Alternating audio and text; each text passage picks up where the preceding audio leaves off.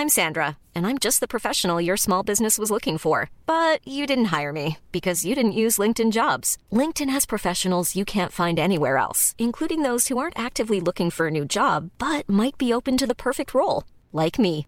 In a given month, over 70% of LinkedIn users don't visit other leading job sites. So if you're not looking on LinkedIn, you'll miss out on great candidates like Sandra. Start hiring professionals like a professional. Post your free job on linkedin.com/people today. Werbung von Avia Life, einem führenden Schweizer Unternehmen in der Longevity-Forschung. Avea bietet mit Nahrungsergänzungsmitteln effektive Lösungen für gesundes Altern und Verjüngung, damit sich Menschen so lange wie möglich gestärkt, lebendig und jugendlich fühlen. Bei der Entwicklung seiner hochwertigen Supplements nutzt Avea deshalb Inhaltsstoffe, die auf der Basis empirisch zusammengetragener und bewerteter wissenschaftlicher Erkenntnisse ausgewählt werden. Avea-Produkte sind für Menschen gemacht, die ihre Gesundheitsspanne verlängern und das Wohlbefinden stärken möchten. Avea ist mit der Entwicklung des Stabilizers ein Durchbruch in der Blutzuckerregulierung gelungen.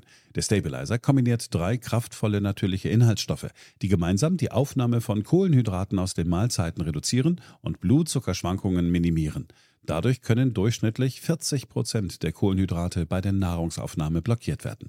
Hohe Blutzuckerwerte und Zuckerabstürze werden so vermieden. Der Stabilizer fördert eine reduzierte Fettspeicherung und unterstützt das Gewichtsmanagement. Er ist also ein guter Wegbegleiter für ein gesünderes Leben. Gerade bei festen kohlenhydratreichen Mahlzeiten wie Geschäftsessen, Geburtstagen oder anderen Feierlichkeiten, bei denen die Ernährung nicht immer optimal ist und zu viel Zucker konsumiert wird, ist der Stabilizer perfekt geeignet. Die einzigartige Formel unterstützt Ihren Körper dabei, einen ausgeglichenen Blutzuckerspiegel aufrechtzuerhalten sorgt für einen verbesserten Energiehaushalt und trägt zu weniger Heißhunger auf Süßes bei. Die Anwendung ist einfach, eine Kapsel 10 Minuten vor einer festen Mahlzeit, maximal zweimal am Tag.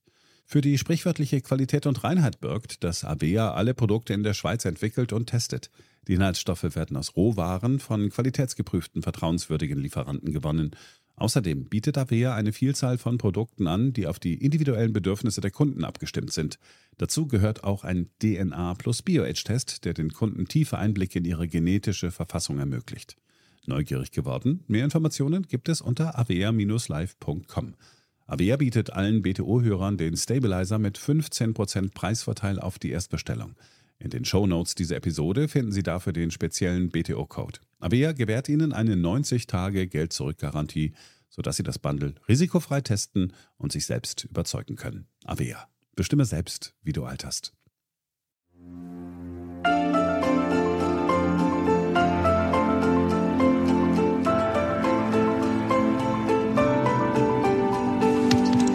BTO Beyond the Obvious 2.0, der Ökonomie-Podcast mit Dr. Daniel Stelter.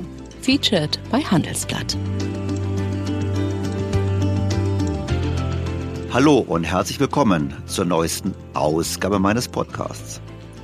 In der letzten Woche haben wir an dieser Stelle über die Aussagen des Weltklimarates diskutiert. Erkenntnis, der Klimawandel ist in der Tat ein ernstes Problem. Die große Frage ist, wie sollen wir darauf reagieren? Und viele Menschen denken nun, gerade auch in Deutschland, nur Verzicht ist die Lösung. Degrowth ist das Schlagwort. Doch das wird nicht so einfach funktionieren, meint Ulrike Herrmann. In ihrem Bestseller Das Ende des Kapitalismus begründet sie, dass der Kapitalismus Wachstum braucht und, sobald wir Degrowth machen, der Kapitalismus eben nicht mehr existenzfähig ist. Die Folge für sie? Wir müssen uns an der britischen Kriegswirtschaft orientieren und die Wirtschaft umgestalten zu einer staatlich gesteuerten Wirtschaft mit deutlich weniger Konsum. Starke These, diskussionswürdige These, wie ich finde, und deshalb schauen wir uns das heute genauer an. Fangen wir an. BTO Beyond the Obvious 2.0 featured bei Handelsblatt. In der vergangenen Woche war die Aufregung groß. British Petroleum, BP, vermeldete für 2022 einen Rekordgewinn von über 27 Milliarden US-Dollar. Das war nicht überraschend, haben doch auch die anderen großen Ölkonzerne Milliardengewinne erzielt. Die Ursachen kennen wir. Zum einen der wirtschaftliche Aufschwung nach Corona, der die Nachfrage nach Öl erhöht hat. zum anderen die Störungen in den Lieferketten aufgrund des Krieges in der Ukraine. Der wesentliche Grund bleibt aber, und auch das haben wir in diesem Podcast bereits intensiv diskutiert, der seit Jahren andauernde Rückgang an Investitionen in die Erschließung neuer Quellen. Zur Erinnerung.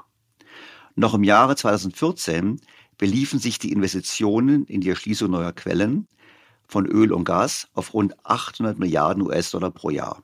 Seither ist das Investitionsvolumen auf rund 400 Milliarden US-Dollar gefallen. Natürlich gab es wieder Rufe angesichts dieser Rekordgewinne nach Sondersteuern, doch das ist genau das falsche Signal. Vergessen wir nicht, die Unternehmen haben noch 2020 Rekordverluste gemacht. Es geht im Kern darum, die Preise zu senken, was bei weiter hoher Nachfrage nur über eine Ausweitung des Angebots geht.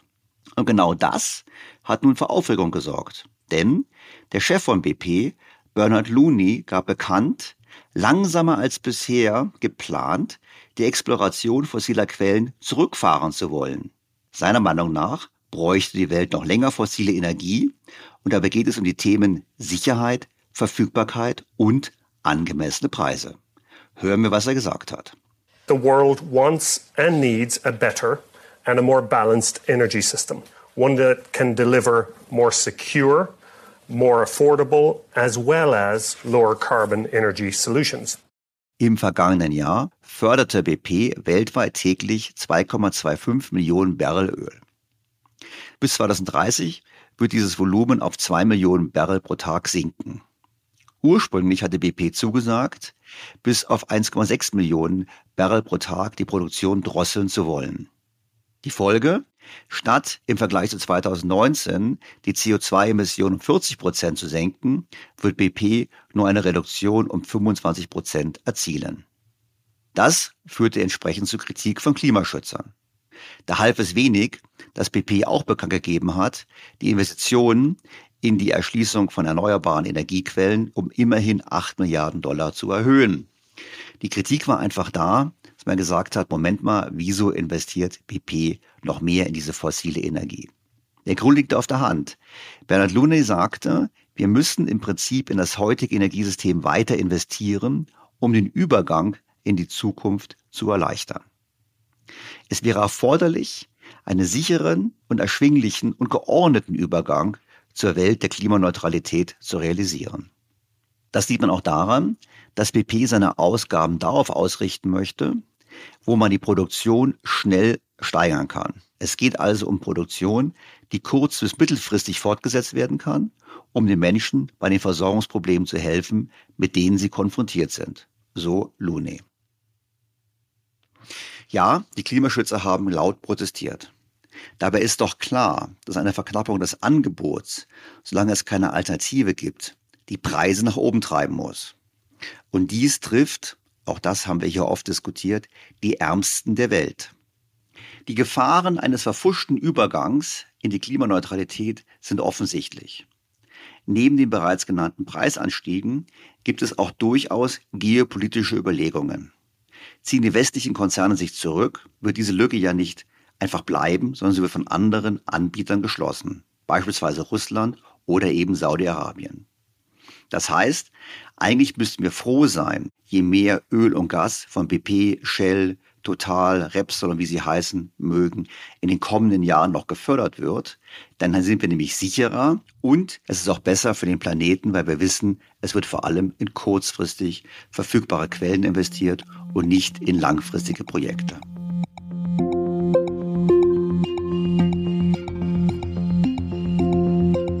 Bleibt natürlich trotzdem die grundlegende Frage, trotz aller Fortschritte, investiert die Welt eigentlich genug in alternative Energien?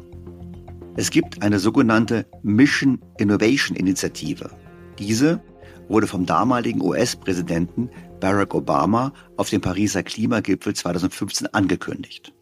Wir erinnern uns, das war der Gipfel, bei dem die führenden Politiker der Welt sich darauf einigten, zu versuchen, die globale Erwärmung auf deutlich unter zwei Grad Celsius über dem vorindustriellen Niveau zu begrenzen.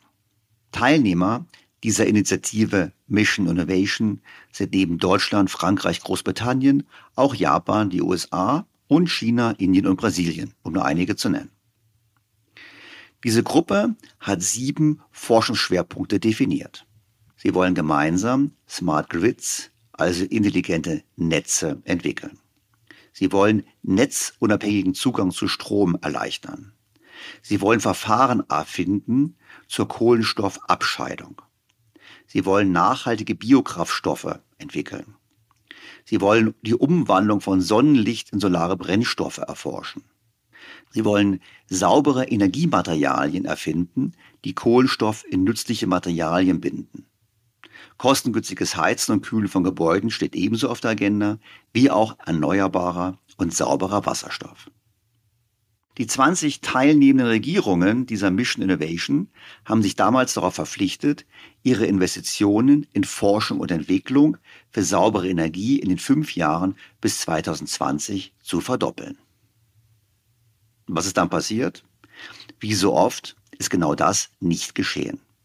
Stattdessen bestand über den Fünfjahreszeitraum ein kumulativer Fehlbetrag von mehr als 50 Milliarden US-Dollar.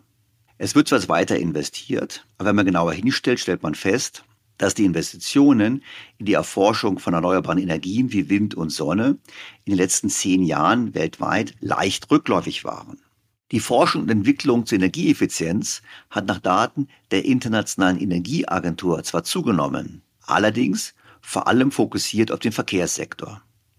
Die wichtigen Bereiche Gebäude und Industrieprozesse werden entsprechend vernachlässigt. Ein ganz geringer Anteil der Forschungs- und Entwicklungsaufwendungen entfällt auf die Bereiche CO2-Abscheidung und Speicherung sowie Wasserstoff- und Brennstoffzellen. Das heißt, wir haben das Problem, dass wir zwar das Ziel haben, von den fossilen Brennstoffen wegzukommen, wir hier durchaus auch Fortschritte machen, aber der Höhepunkt des weltweiten Verbrauchs fossiler Brennstoffe noch vor uns liegt. Tatsächlich sieht es sogar so aus, als würde der Verbrauch in einigen Entwicklungsländern noch Jahrzehnte deutlich steigen. Damit ist der Druck, grüne Alternativen zu entwickeln, noch höher. Und ich finde es ausgesprochen unbefriedigend, wenn dann so wenig Geld in Forschung und Entwicklung fließt.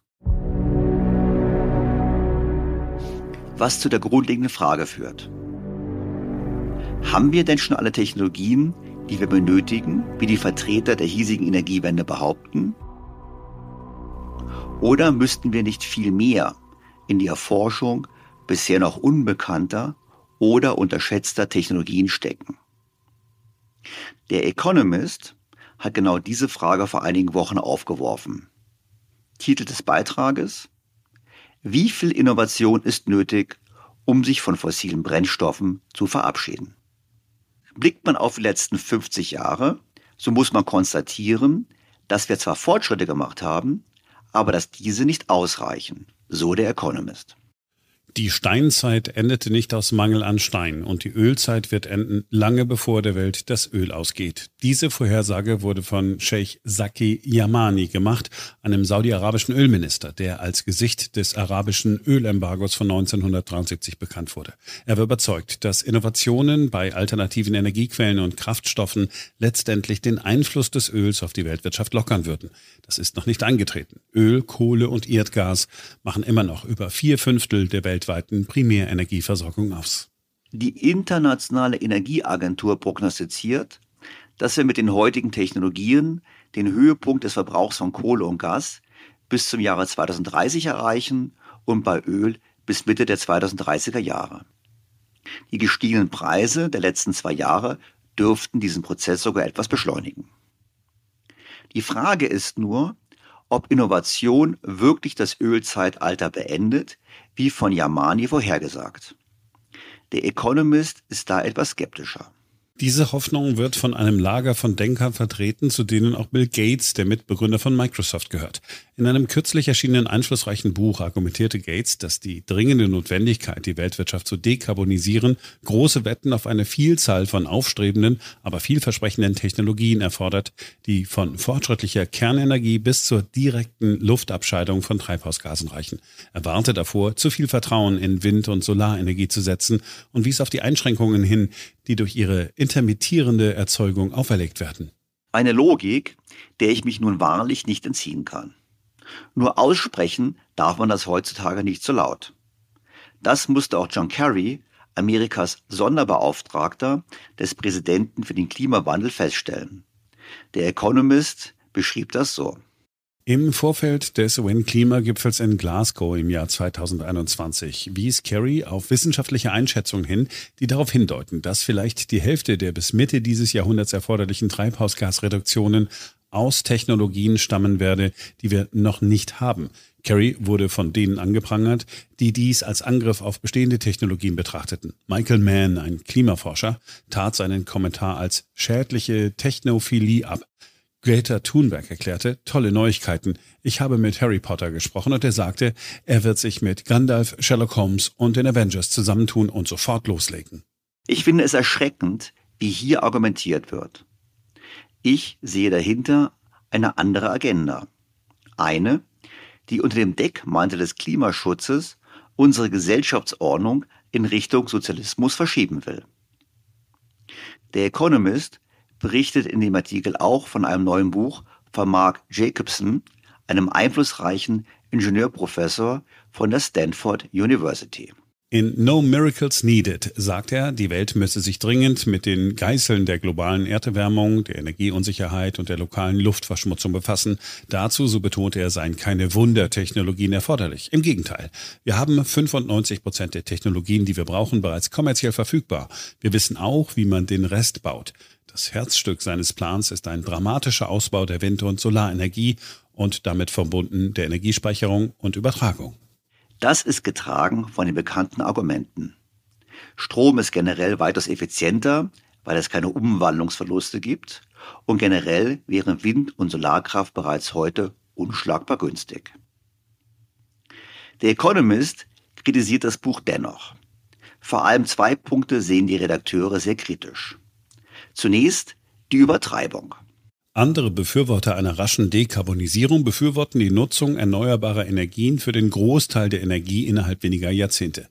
Professor Jacobson möchte, dass sie bis 2035 volle 100 Prozent abdecken. Eine große Studie des amerikanischen Energieministeriums aus dem Jahr 2021 ergab jedoch, dass es zwar kosteneffektiv sein könnte, nahezu 100 Prozent zu erreichen, die letzten paar Prozent jedoch unverhältnismäßig teuer wären. Auch gäbe es Probleme, die Produktion der erneuerbaren Energien so rasch auszubauen wie hier gedacht. Fachkräftemangel, Rohstoffmangel, Lieferkettenprobleme, Genehmigungsprozesse. Alles Hindernisse, die zu Kostensteigerungen und Verzögerungen führen können, so das Magazin. Der zweite Fehler wiegt wahrscheinlich noch schwerer. Der zweite Fehler ist, dass er, indem er technologischen Wundern abschwört, unnötig potenzielle Spielveränderer wie die Kernfusion ablehnt, eine riskante, aber verlockende langfristige Wette, die kürzlich Milliarden von Dollar an privaten Investitionen angezogen hat. Der maßgebliche zwischenstaatliche Ausschuss der Vereinten Nationen zum Klimawandel hält die Tür für verschiedene Technologien zur Entfernung von Kohlendioxid offen. Von der direkten Abscheidung von Treibhausgasen aus der Luft mit riesigen Maschinen bis zur Verwendung der Abscheidung und Abscheidung von Kohlenstoff bei der Erzeugung von Bioenergie. Jacobson möchte ein solches Kit ausschließen, zum Teil, weil er der Meinung ist, dass es weniger grün ist als die Wind- oder Solarenergie und die Finanzierung von kostengünstigeren erneuerbaren Energien umleitet. Der Economist hält das für falsch. Ich übrigens auch. Wie der Economist bin ich hier bei der Internationalen Energieagentur. Die Internationale Energieagentur betont, dass das Erreichen von Netto-Null-Treibhausgasemissionen bis 2050 massive Innovationssprünge bei fortschrittlicheren Batterien, Wasserstoff, synthetischen Kraftstoffen, CO2-Abscheidung und anderen Technologien, die noch nicht kommerziell sind, voraussetzt. Das ist eine Herkulesaufgabe, sagt Fatih Birol, Chef der Agentur. Weiterzumachen, ohne in bahnbrechende Innovationen zu investieren, würde es noch schwieriger machen. Fazit. Aller grüner Revolution zum Trotz gibt es berechtigte Zweifel daran, dass es möglich ist, den Energiebedarf mit den erneuerbaren Energien zu decken. Und es gibt noch mehr Zweifel daran, dass dies wirklich so kostengünstig möglich sein wird. Deshalb haben jene, die wie John Kerry glauben, dass es mit vorhandener Technologie nicht funktioniert, einen wichtigen Punkt. Andere glauben nun, dass es gar nicht möglich sein wird, neue Technologien rasch genug zu entwickeln. Und wenn man dann beides kombiniert, die Erneuerbaren können es nicht und neue Technologien brauchen zu lange, dann landet man bei Degrowth, dem neudeutschen Wort für Verzicht und Verbote. Und wenn man dann noch glaubt, dass dieses Degrowth im Kapitalismus nicht möglich ist, dann schließt man konsequenterweise, dass dieser enden müsse, womit wir bei der Grundthese meiner heutigen Gesprächspartnerin sind.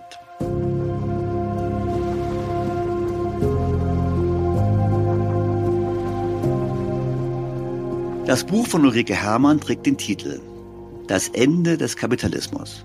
Warum Wachstum und Klimaschutz nicht vereinbar sind und wie wir in Zukunft leben werden. Dieses Buch ist seit Wochen ganz oben auf der Spiegel Bestsellerliste, was einiges über die Stimmung im Land aussagt. Ziemlich viele Deutsche scheinen sich nach einem Ende des Kapitalismus zu sehnen was ich angesichts der Erfahrung, die wir hatten in der DDR, eigentlich ziemlich überraschend finde. Dabei dürften nicht wenige Leser des Buches erstaunt darüber gewesen sein, herauszufinden, dass Frau Herrmann den Kapitalismus durchaus lobt. Viele Errungenschaften des Kapitalismus sind so segensreich, dass niemand sie missen möchte. Der materielle Wohlstand hat immaterielle Folgen. Nicht nur die Lebenserwartung hat sich verdoppelt, auch allgemeine Bildung, Gleichberechtigung und Demokratie werden erst möglich, wenn eine Gesellschaft reicher wird. Der globale Fortschritt ist beeindruckend. In den vergangenen 20 Jahren hat sich die extreme Armut weltweit halbiert. 80 Prozent der Kinder sind heute geimpft und 80 Prozent der Familien haben Zugang zur Elektrizität. Doch Leider, leider setzt der Kapitalismus einen immer höheren Energieverbrauch voraus. Und da diese Energie leider CO2 erzeugt, sieht Frau Herrmann keine andere Lösung als weniger Wachstum und eine geringere Wirtschaftsleistung. Das Problem dabei, weniger Wachstum passt nicht zum Kapitalismus. Selbst geringe Einkommensverluste sind nicht zu verkraften, wenn sie sich Jahr um Jahr wiederholen sollen. Der Kapitalismus ist auf Wachstum angewiesen. Fehlt es dauerhaft, kommt es zum chaotischen Zusammenbruch. Hermann spricht hier vom Versagen der Ökonomen, weil diese noch kein Modell für eine schrumpfende Wirtschaft beziehungsweise für den Übergang auf eine geringere Wohlstandsbasis erarbeitet haben und auch nicht die Notwendigkeit, das zu tun, erkennen. Die meisten Politiker, Klimaforscher und Ökonomen hoffen auf grünes Wachstum, obwohl die Ökoenergie nicht reichen dürfte. Umgekehrt fordern daher die Wachstumskritiker, dass Einkommen und Verbrauch sinken müssen. Ihnen fehlt jedoch ein Plan, wie sie dabei eine schwere Wirtschaftskrise vermeiden können, die Millionen Menschen in Armut und Verzweiflung stürzt. Deshalb bräuchte man eine neue Ordnung, die sich an der Produktionsplanung und den Rationierungen der britischen Kriegswirtschaft im Zweiten Weltkrieg orientiert. So Hermann. Leider wird es ohne Verbote nicht gehen. Unsere Lebensweise kann nur dann ökologisch sein, wenn nicht jede jederzeit unbegrenzt konsumiert.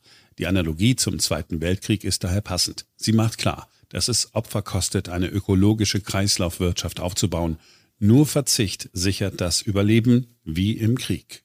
Für mich klingt das wirklich arg nach Sozialismus. Frau Herrmann findet das nicht. Die Regierung lenkt, aber die Betriebe bleiben privat. Ein Ökosozialismus ist also nicht gemeint. Die Geschichte hat gezeigt, dass staatliche Planung nicht funktioniert, wenn sie zugleich fast das gesamte Eigentum abschafft. Die Betriebe bleiben privat, aber der Staat legt fest, was noch hergestellt wird und verteilt die knappen Güter. Tja, was ist nun davon zu halten? Sprechen wir also mit der Autorin selbst, um ihre Thesen mit ihr zu diskutieren.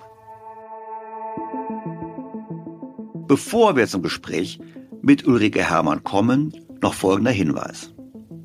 Nach wie vor gibt es das exklusive Angebot für alle BTO Beyond the Obvious 2.0 featured bei Handelsblatt Hörer. Testen Sie Handelsblatt Premium vier Wochen lang für nur einen Euro und bleiben Sie zur aktuellen Wirtschafts- und Finanzlage informiert. Mehr erfahren Sie unter handelsblatt.com-mehr Perspektiven und wie immer in den Show Notes zu dieser Ausgabe. Doch nun zu Ulrike Hermann. Ulrike Hermann ist eine deutsche Journalistin und Publizistin. Nach einer abgeschlossenen Lehre als Bankkauffrau absolvierte Hermann die Henry-Nannen-Schule. Anschließend studierte sie Geschichtswissenschaft und Philosophie an der Freien Universität Berlin. Seit 2000 ist Hermann Redakteurin bei der Taz. Hermann nimmt häufig an politischen Diskussionen in Hörfunk und Fernsehen teil und ist Autorin mehrerer Bestseller. Sehr geehrte Frau Herrmann, ich freue mich ausgesprochen, Sie in meinem Podcast begrüßen zu dürfen. Ja, hallo. Frau Herrmann, Sie haben einen Bestseller geschrieben. Ich bin natürlich total neidisch, weil ich würde auch gerne mal so einen Bestseller schreiben. Sie haben mehrere Bestseller geschrieben. Ich habe es in Händen, ich habe es auch gelesen. Das Ende des Kapitalismus. Und meine These ist, meine erste These ist, dass ziemlich viele der Käufer die ersten 80 Seiten groß gelitten haben, weil die haben ja eigentlich das Buch gekauft, weil sie den Kapitalismus nicht mögen. Und sie haben sich doch empuppt als ein großer Fan des Kapitalismus, oder? Ja, das stimmt absolut. Also ich bin keine Kapitalismuskritikerin, sondern ganz im Gegenteil, ich bin fasziniert von diesem System.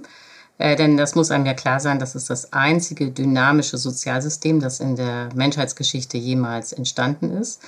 Es hat also Wachstum und damit Wohlstand erzeugt. Und äh, das ist ein Segen. Das muss man so deutlich sagen. Also könnte man jetzt lange drüber reden, aber um jetzt nur eine Zahl zu nennen, vorher, also vor der Industrialisierung, vor dem Kapitalismus, sind die Leute im Durchschnitt mit 35 Jahren gestorben und heute werden wir über 80. Und äh, das kann man nur als Geschenk begreifen.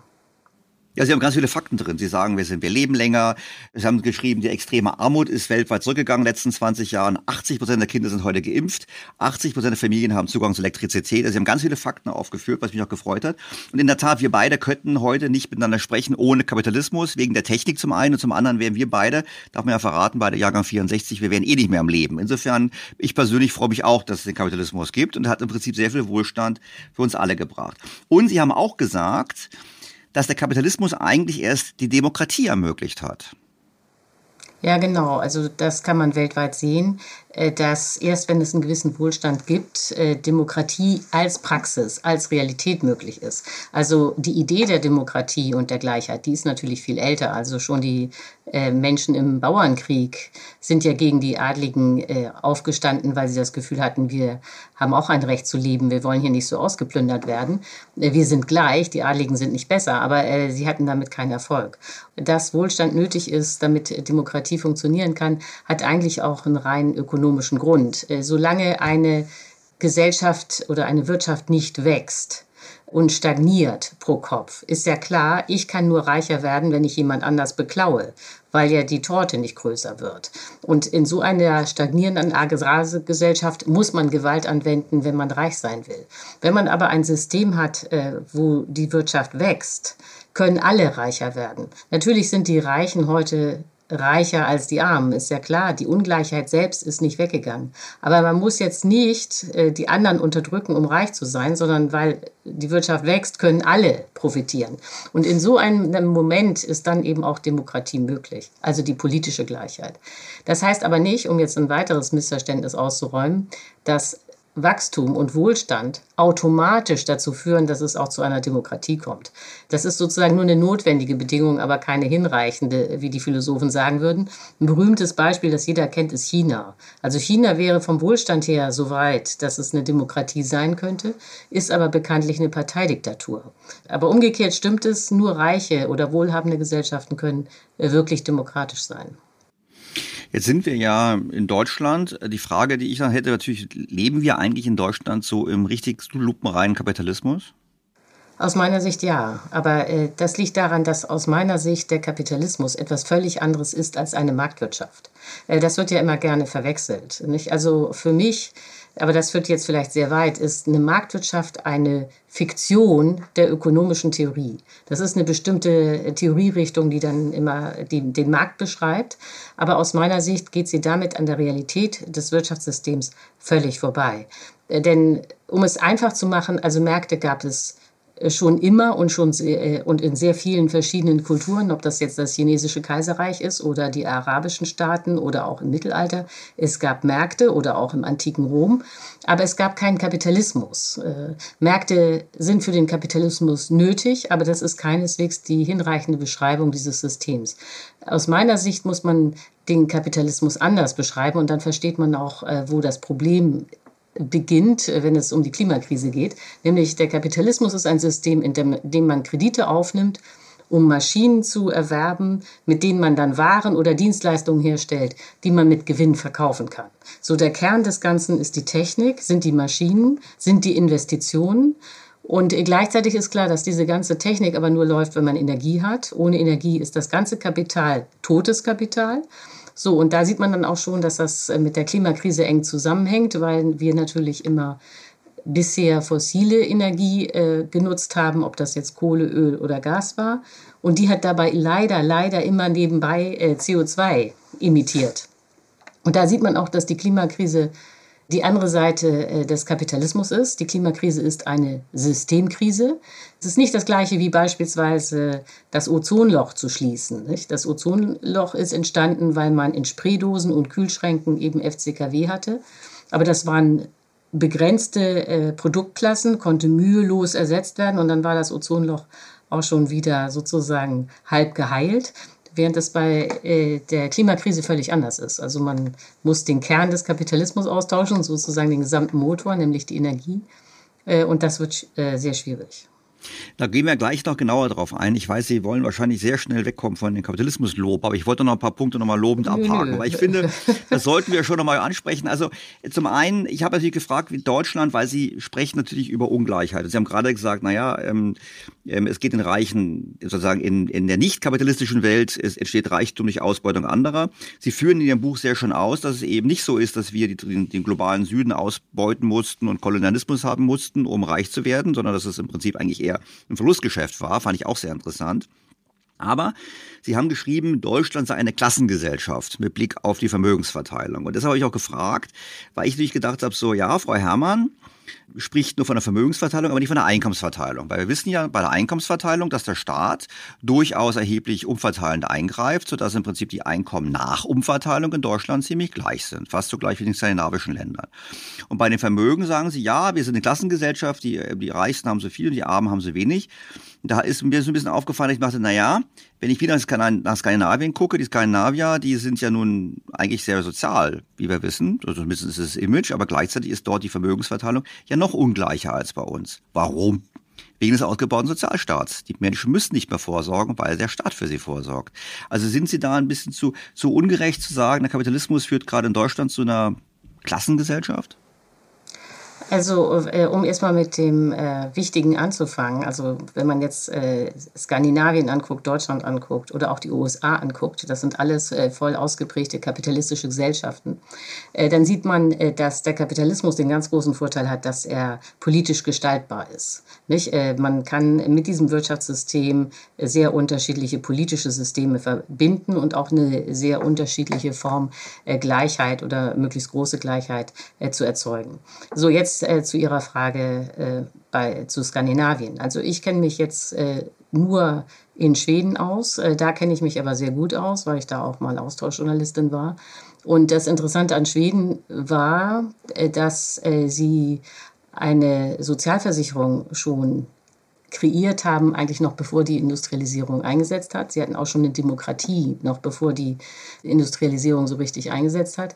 Und das hat dazu geführt, äh, dass, weil es schon eine Demokratie war, sie diese wirtschaftliche Entwicklung sehr demokratisch ähm, gesteuert haben. Also es gibt eine äh, Sozialversicherung für alle.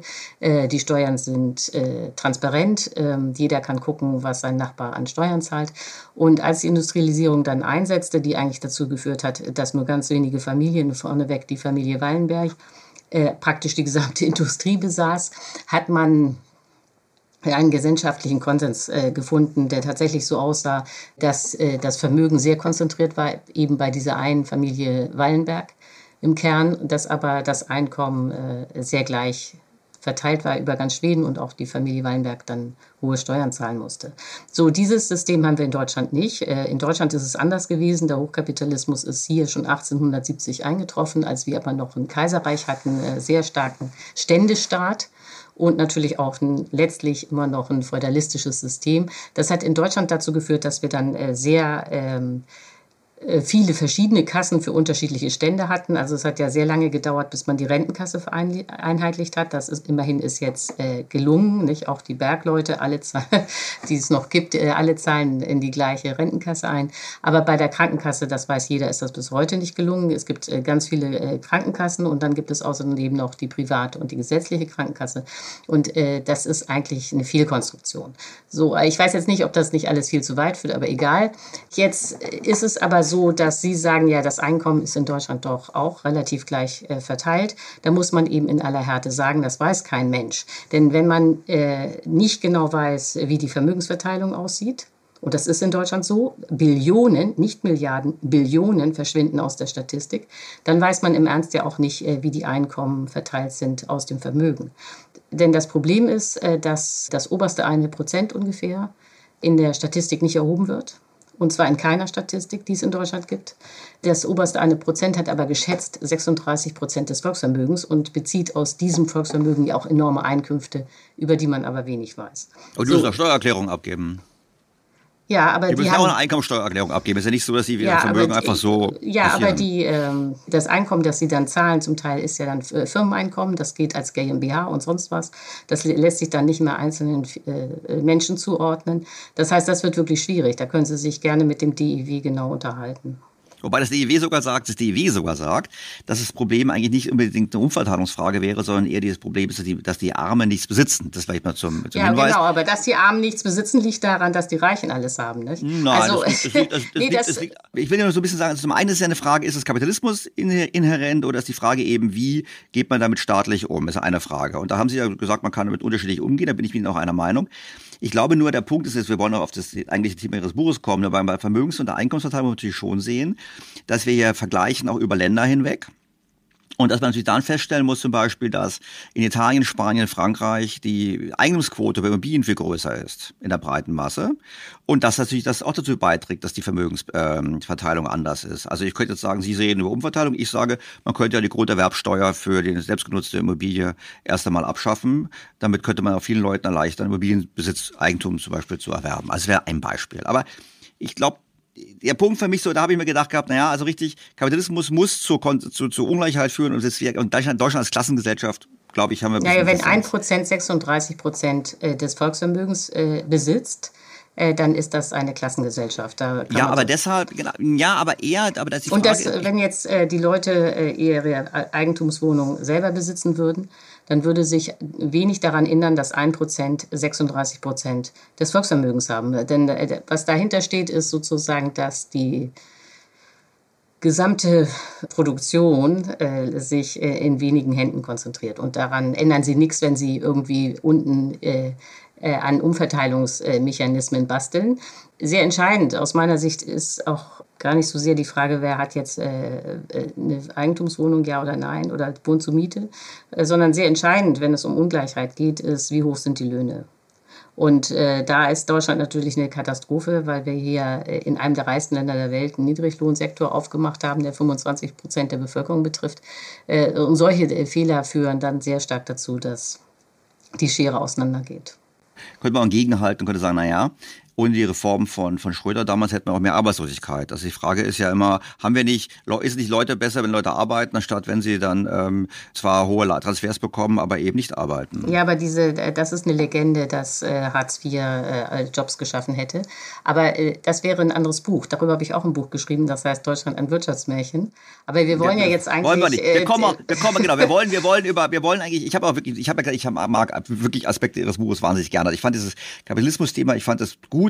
Ich glaube, nur ein Punkt war bei, der, bei dem Thema Kapitalismus. Sie haben gesagt, Kapitalismus befördert Konzentration. Sie haben gesagt, dass im Prinzip bei uns, glaube ich, 0,7 Prozent der Firmen 60 Prozent der Wirtschaftsleistung erbringen, was natürlich klar ist, weil große Firmen haben einen höheren Anteil. Und da habe ich mir nur gedacht, so nach dem Motto, naja, ist es eigentlich der Kapitalismus, der das befördert, oder sind es die Kapitalisten? Und ich hatte mal einen Gesprächspartner, der hat sehr schön gesagt, die Kapitalisten sind eigentlich die größten Gegner des Kapitalismus. Warum? Weil Kapitalismus basiert ja auf Wettbewerb und Kapitalisten, die große Unternehmen haben, wollen den Wettbewerber gerne ausschließen. Darum ist für mich so ein bisschen die Frage, ist das wirklich Kapitalismus oder ist es eher, dass der Kapitalismus dort da, dass die Kapitalisten es missbrauchen wollen, um das System zu ihren Gunsten zu verändern? Und dass wenn man, wenn Google und wenn, wenn Facebook jetzt klar, man kann WhatsApp aufkauft, ein anderes im Wettbewerb ausschließt, ist das nicht eher ein Thema dann einfach nur der, der Regulierung, wo der Staat eigentlich den Kapitalismus schützen muss vor den Kapitalisten? Also das ist eben eine dieser falschen Theorien äh, von den Neoklassikern zu denken, dass Wettbewerb äh, das Zentrum also Wettbewerb wie auf dem äh, Wochenmarkt äh, das Zentrum des Kapitalismus sei. Das äh, stimmt eben nicht, sondern man kann von Anfang an sehen, dass die Unternehmer immer versucht haben, Wettbewerb auszuschließen. Das ist gar nicht neu, sondern das ist auch schon 1870 passiert. Schon im Kaiserreich gab es jede Menge Kartelle und Absprachen. Also berühmt berüchtigt äh, sind zum Beispiel die Absprachen zwischen Siemens und der AEG, als es um die Elektrifizierung Deutschlands ging und so weiter und so fort. Und äh, die, das wurde auch zugelassen. Also Kartelle hatten ja sogar Rechtssicherheit im Kaiserreich. Und äh, das lag einfach daran, dass man äh, gesehen hat, äh, schon in der Gründerkrise ab 1873, äh, dass Wettbewerb auch ruinös sein kann. Das ist nicht nur gut, sondern das kann auch sehr gefährlich werden, weil ja ähm, Unternehmen äh, Sicherheit brauchen, dass sich ihre Investitionen lohnen. Wenn man nicht weiß, ob man tatsächlich Gewinne macht, äh, investiert man nicht. Das heißt, Gewinne müssen planbar sein.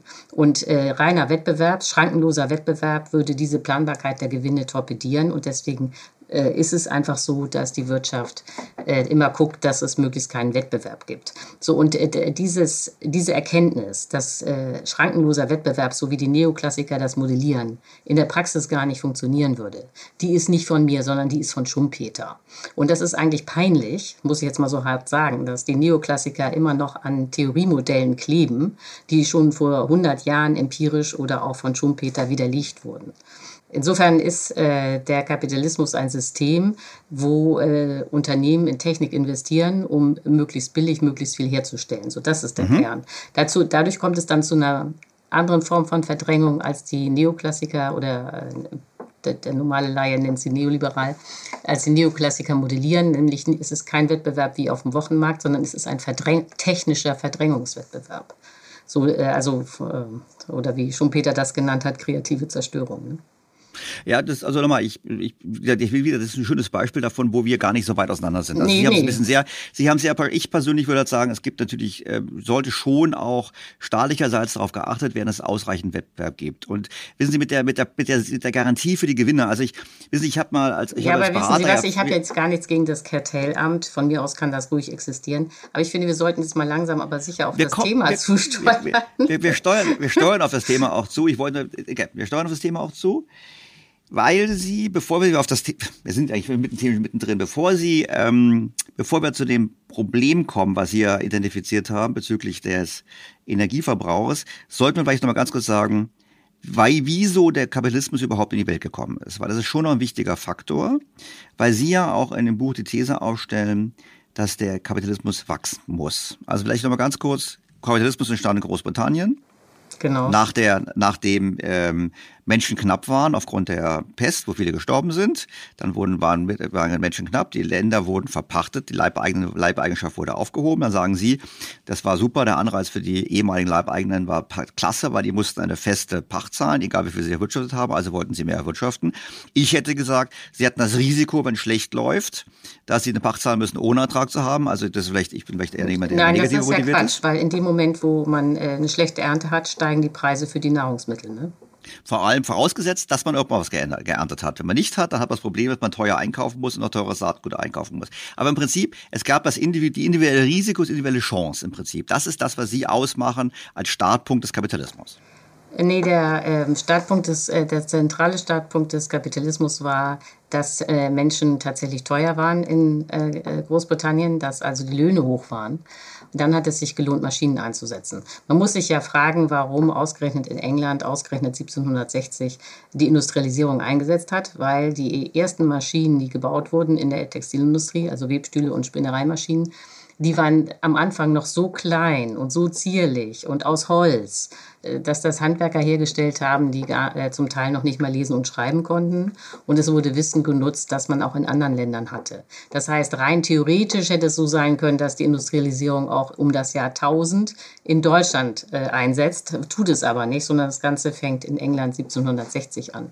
Und äh, da ist natürlich die Frage, okay, wenn man bekanntes Wissen nutzt äh, von Handwerkern, die noch nicht mal lesen können, Warum dann in England? Warum 1760?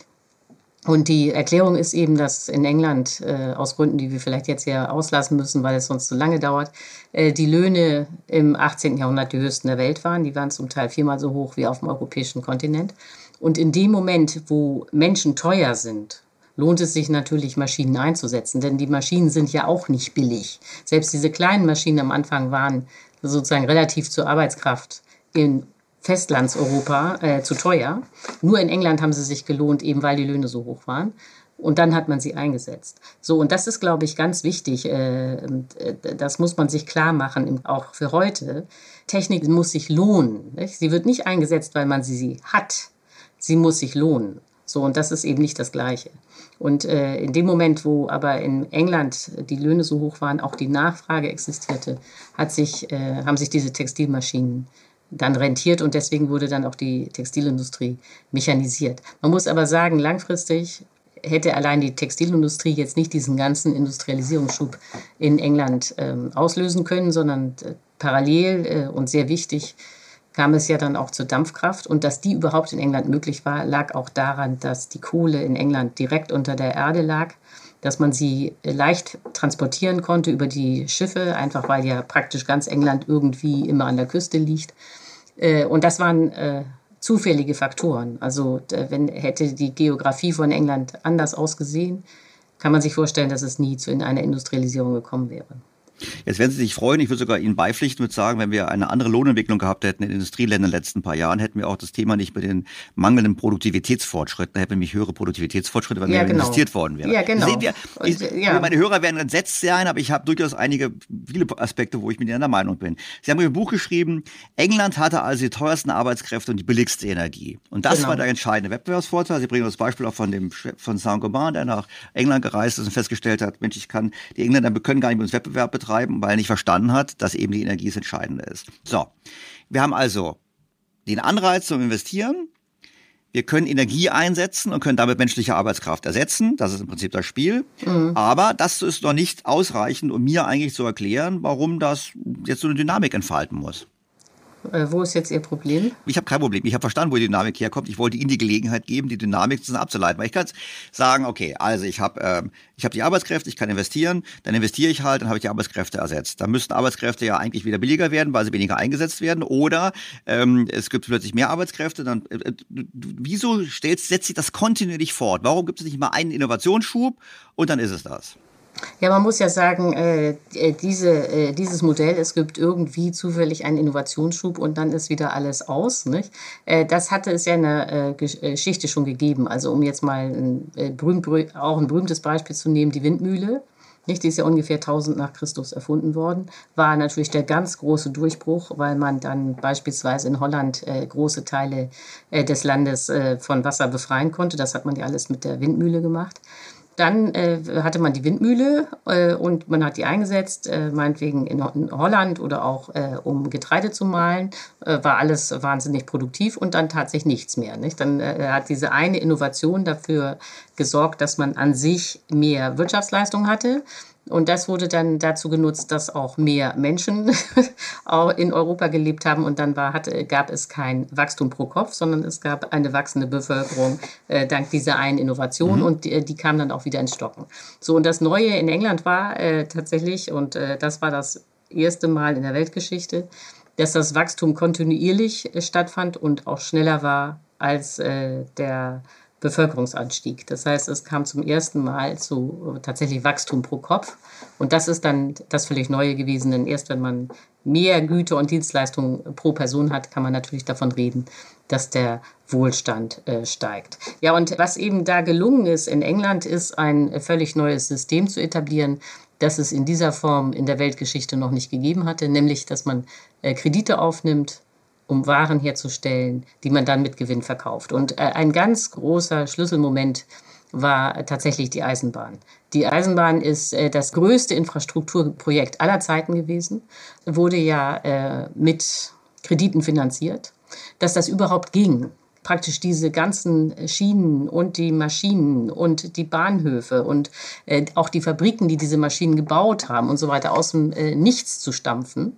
Das ist ja nicht nur in England passiert, sondern dann auch wenig später in Deutschland. das ist ja alles innerhalb weniger Jahrzehnte äh, tatsächlich geleistet worden, lag daran, dass man praktisch die versteckte Arbeitslosigkeit, die es ja auf dem Land gab in großen Mengen, die hat man dann äh, mobilisiert. Nicht? Und äh, dann geriet so ein Wachstumsregime an den Staat, das wir bis heute haben. Man Kredite finanzieren Wachstum und man braucht auch dieses Wachstum, damit man die Kredite zurückzahlen kann. Nicht? Und durch den technischen Fortschritt ähm, kann man Arbeitskräfte freisetzen, mit denen man dann äh, neue Branchen wieder bestücken kann und neues Wachstum ermöglicht. Nicht? Wenn es keinen technischen Fortschritt gäbe, also keine steigende Produktivität, dann könnte man auch gar kein Wachstum haben, weil man die Arbeitskräfte, die man ja hat, äh, dann alle schon bräuchte für die Branchen, die man bisher betreibt. Nicht? Also nur mit Produktivitätsfortschritt kann es Wachstum geben. Es sei denn, man will eine explodierende Wohnbevölkerung haben, aber das ist ja ähm, weder gewollt noch möglich. Ja, und man braucht aber auch wiederum Wachstum, um die Mitarbeiter wieder in Beschäftigung zu bekommen. Natürlich, genau. Ja, ja, das, das ist schon so. Also wenn man jetzt fragt, wo kommt der Wachstum, also äh, jetzt, was ich erklärt habe, ist ja, wie das Wachstum entstanden ist. Aber gleichzeitig ist es eben nicht nur ist ja der Kapitalismus dadurch gekennzeichnet, dass nicht nur Wachstum möglich ist, sondern es gibt auch diesen Wachstumszwang. Das ganze System muss wachsen, um stabil zu sein.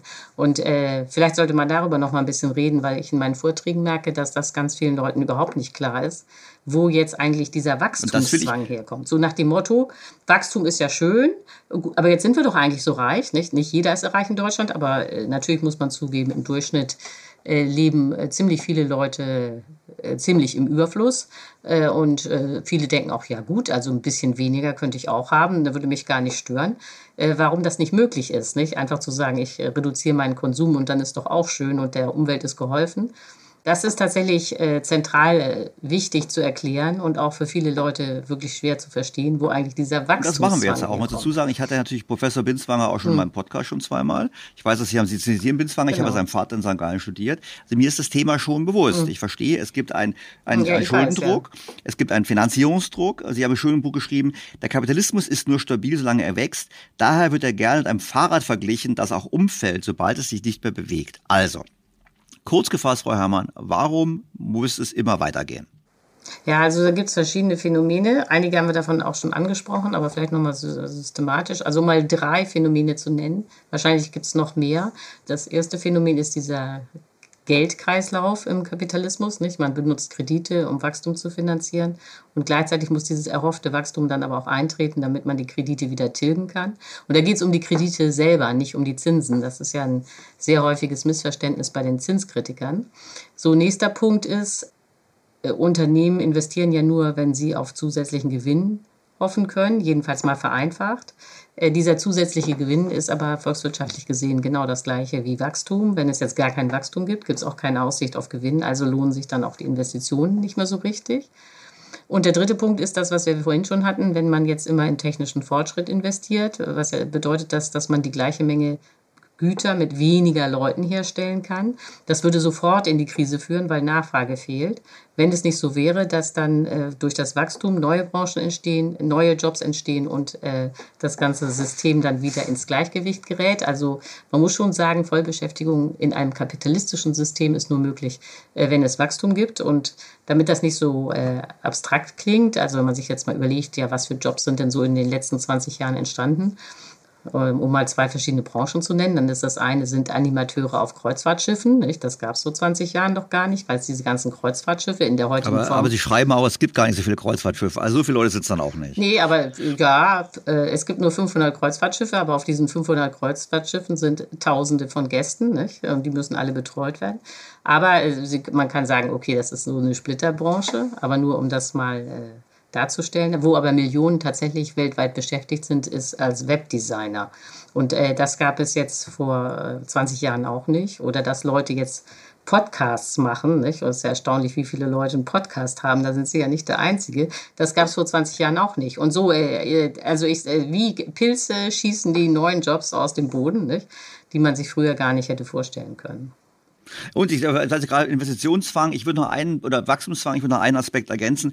Die Unternehmen investieren nicht nur, weil sie wollen, weil sie Marktchancen sehen, sondern teilweise auch, weil sie es müssen, weil wenn ihr Wettbewerber eine bessere Technologie hat, ja, müssen genau. sie auch investieren. Mhm. Also ist, das klingt schon alles. So, wir haben verstanden, es gibt einen Wachstumszwang. Wir haben gleichzeitig gesehen, dieser Wachstumszwang, der gut, der führt jetzt auch dazu, dass wir natürlich weniger arbeiten müssen. Die Arbeitszeiten sind zurückgegangen, wir haben mehr Freizeit und so weiter. Es gibt ja auch positive Aspekte. Und Sie haben am Anfang haben wir beide gesagt, es ist ein total tolles System. Es hat Millionen von Menschen aus der Armut geholt. Und jetzt sagen Sie, der muss enden. Vielleicht kommen wir dann, wieso muss der enden? Ich meine, wo ist das Problem?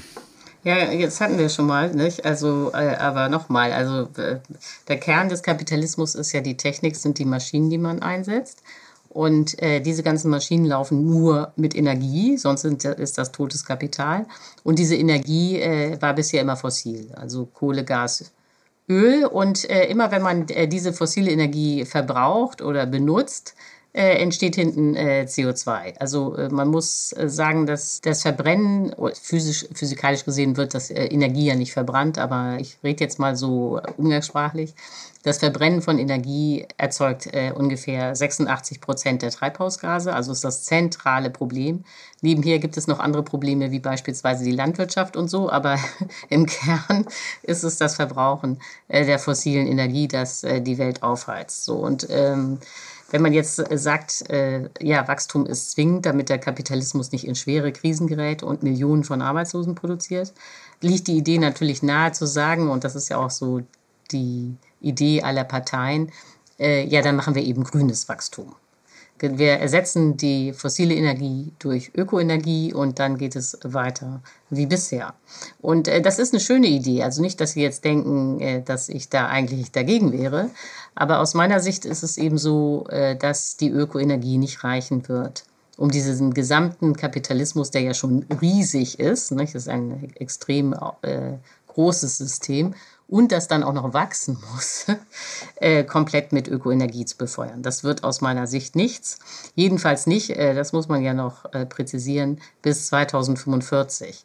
Wir haben ja das Problem, dass wir eigentlich sofort äh, klimaneutral werden müssen, wenn wir hier äh, gefährliche Punkte im Klimasystem vermeiden möchten. Und äh, wenn man das klar hat, das muss alles bis 2045 stattfinden, die Klimaneutralität, dann ist ja auch klar, dass es mit der Technik passieren muss, die wir heute haben. Also wir sprechen nicht über die Zukunft, wir sprechen über die Gegenwart. Und dann ist auch klar, das wird nicht, äh, so viel Ökoenergie wird es nicht geben, dass man hier alles munter befeuern kann, was man im Augenblick so hat. Man muss also schrumpfen. Es geht nicht ums grüne Wachstum, sondern ums grüne Schrumpfen. Genau, da kommen wir auch gleich. Das ist ja Ihre Kernthese. Aber ich möchte noch ein bisschen hier nochmal nachhaken. Also wir machen jetzt keine Diskussion über das Thema Kipppunkte und so weiter. Ich nee, das Jochen, ist klar. Man muss jetzt das, über Klima... Das, jetzt, das hm. machen wir jetzt nicht. Ich habe mit Jochen Marotzke gesprochen, der ja einer der Autoren vom IPCC ist und der das ein bisschen differenzierter sieht. Der jetzt nicht sagt, dass es kein Problem ist, aber der sagt jetzt nicht, dass jetzt also irgendwie die Welt morgen untergeht. Und ich meine, gut, Sie haben in Ihrem Buch gesagt, na ja, in 700 Jahren ist dann vielleicht Tokio und Hamburg nicht mehr bewohnbar. Da würde ich mal sagen, in 700 Jahren kann ziemlich viel passieren. In 700 Jahren kann man auch einen Deich höher bauen. Aber das sparen wir uns jetzt. Ich, ja, ich, ich glaube ich auch, man sollte nicht, äh, das schreibe ich ja auch in meinem Buch, äh, man sollte das Risiko nicht eingehen, äh, die Temperaturen immer weiter steigen zu lassen, weil im Ernst kann das auch kein Klimaforscher modellieren, was sich dann abspielt. Und was man ja feststellen kann, ist, dass ähm, Entwicklungen jetzt eintreten, die eigentlich für 2050 prognostiziert waren. Um nur ein Beispiel rauszugreifen, das wir alle erlebt haben äh, Silvester 15 Grad oder 20 Grad. Das Interessante war nicht, dass am Tag von Silvester äh, 20 Grad herrschten in ein, einigen Teilen Deutschlands. Das Interessante war, dass äh, die Temperatur nachts zum Teil auch immer noch bei 15 Grad lag. Und das hat es noch nie gegeben, dass mitten im Winter nachts die Temperatur bei 15 Grad lag. So, und da sieht man, dass äh, der Klimawandel noch viel schneller geht, als viele dachten. Und man äh, sollte eben nicht das Risiko eingehen, äh, dass die Hütte hier brennt. Ne? So, also um auf der Sicht, äh, Kipppunkt hin, Kipppunkt her, da kann man nichts, äh, das kann man ewig diskutieren und keiner weiß es. Äh, weil es ja äh, letztlich nicht prognostizierbar ist. Aber man sollte äh, auf der sicheren Seite sein. Das heißt, äh, wir sind uns einig, hoffe ich, dass man hier klimaneutral werden muss. Nein, nein, ich habe jetzt, mhm. da will ich gar nicht mit Ihnen diskutieren, das wäre auch eine Zeitverschwendung, mit Ihnen darüber zu diskutieren. Ich möchte eigentlich noch ein bisschen besser verstehen. Sie machen ja die, wie ich finde, ich, da bin ich mit Ihnen inhaltlich einer Meinung. Sie machen den Case auf und sagen, wir machen uns was vor mit dem Ökostrom, also Solar und äh, Wind wird nicht genügen, uns äh, zu versorgen. Sie sagen, es ist auch nicht richtig, dass billig wäre der Strom. Der Strom ist sehr teuer. Sie sagen, wir brauchen Backups. Sie führen aus, dass der grüne Wasserstoff eine theoretische Lösung ist, die praktisch nicht funktioniert. Und wegen Wandlungsverlusten am Ende schreiben Sie so schön, es wäre immer noch billiger in Deutschland mit Solarstrom zu, äh, zu erzeugen und zu verwenden, statt ihn quasi in Afrika und umzuwandeln und wieder und so weiter und so fort.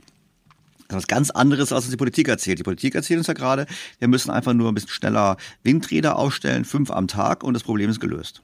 Ja, also damit wieder kein Missverständnis aufkommt. Ähm, äh, ich bin natürlich dafür, so viele Windräder in Deutschland aufzustellen wie möglich und auch so viele Solarpaneele zu installieren wie möglich. Nicht? Also, denn ohne Ökoenergie geht's ja gar nicht. Also wir können jetzt hier nicht äh, fossil weitermachen und dann unsere Erde aufheizen, bis wir nicht mehr auf ihr leben können. Also man muss auf Ökoenergie umsteigen und man muss davon auch so viel installieren, wie das technisch möglich ist. Aber, und da sind wir uns dann ja offenbar einig, äh, das wird eben nicht reichen, um Wachstum zu befeuern, sondern das geht hier um grünes Schrumpfen. Ja, das grüne Schrumpfen, ich weiß, das ist das Hauptthese, kommen wir auch noch, da bin ich, aber, da bin, bin ich auch sehr skeptisch zu werden. Aber, aber Sie haben dann, also Sie haben dann, ähm, sagen zum Beispiel Atomstrom, haben Sie dann ausgeführt, kategorisch, das geht nicht, die Uranvorkommen lang nicht, es ist riskant und letztlich wäre es teuer. Und dann habe ich mir gedacht, so, ja gut, erstaunlicherweise ist ja Ökostrom auch teuer, wie Sie ausführen. Dann frage ich mich, kann man ja jetzt schon einfach sagen, wenn ich Alternative habe, grünes Schrumpfen oder ein paar Atomkraftwerke oder so Small Modular Reactors, da frage ich mich, wieso ich dann nicht versuchen sollte, auch ein paar Atomkraftwerke aufzustellen oder die, die ich habe, länger zu nutzen, weil dann muss ich weniger schrumpfen. Der Punkt ist ja, die, die wir noch haben, ähm, äh, äh haben ja ähm, äh, produzieren ja nicht besonders viel Strom mehr. Ähm, also das äh, würde jetzt äh, an der Gesamtbilanz auch nichts ändern. Was passiert, wenn man äh, Reaktoren sehr lange laufen lässt, sieht man ja in Frankreich. Dann fallen die alle aus, äh, weil die eben irgendwelche äh, Risse haben ähm, an schwierigen Stellen. Und je länger die vorhandenen Atomkraftwerke laufen, desto anfälliger sind die. Also es ist einfach nicht möglich, sich vorzustellen, dass man diese Reaktoren ewig laufen lassen kann. Und die deutschen Reaktoren waren ja dann auch schon ein paar Jahrzehnte alt. So, also wenn man jetzt Atomkraft nutzen will, dann geht es äh, knallhart um Neubau. Und äh, man kann jetzt aber weltweit sehen, dass der Neubau immer teurer wird von diesen Atomkraftwerken und nicht billiger. So, das ist schon mal eine ganz. Was aber für erneuerbare Energien auch gilt. Nein, da ist es andersrum. Die, äh, aber die Rohstoffe werden immer teurer, das führen sie auch aus. Ja, da, das genau. Heißt also, perspektivisch. Also, also, es wird nicht weiter billiger werden. Also ich. Äh, nee, nee, das, äh, das sehe ich ja genau wie Sie. Also, äh, wir, aber jetzt bleiben wir erstmal bei der Atomkraft. Also die wird auf jeden Fall bei jedem Reaktor auch noch teurer. Und äh, in Deutschland ist man ja offiziell aus der Atomenergie ausgestiegen. Viele Länder haben ja solche Beschlüsse gar nicht. Trotzdem kann man aber sehen, dass die Zahl der Reaktoren weltweit äh, nicht steigt, obwohl man ja theoretisch in vielen Ländern äh, Atomkraft nutzen könnte äh, entscheidet sich dann äh, doch jedes Land, wenn es äh, konkret wird, äh, dagegen, egal ob sie jetzt einen offiziellen Ausstieg beschlossen haben oder nicht.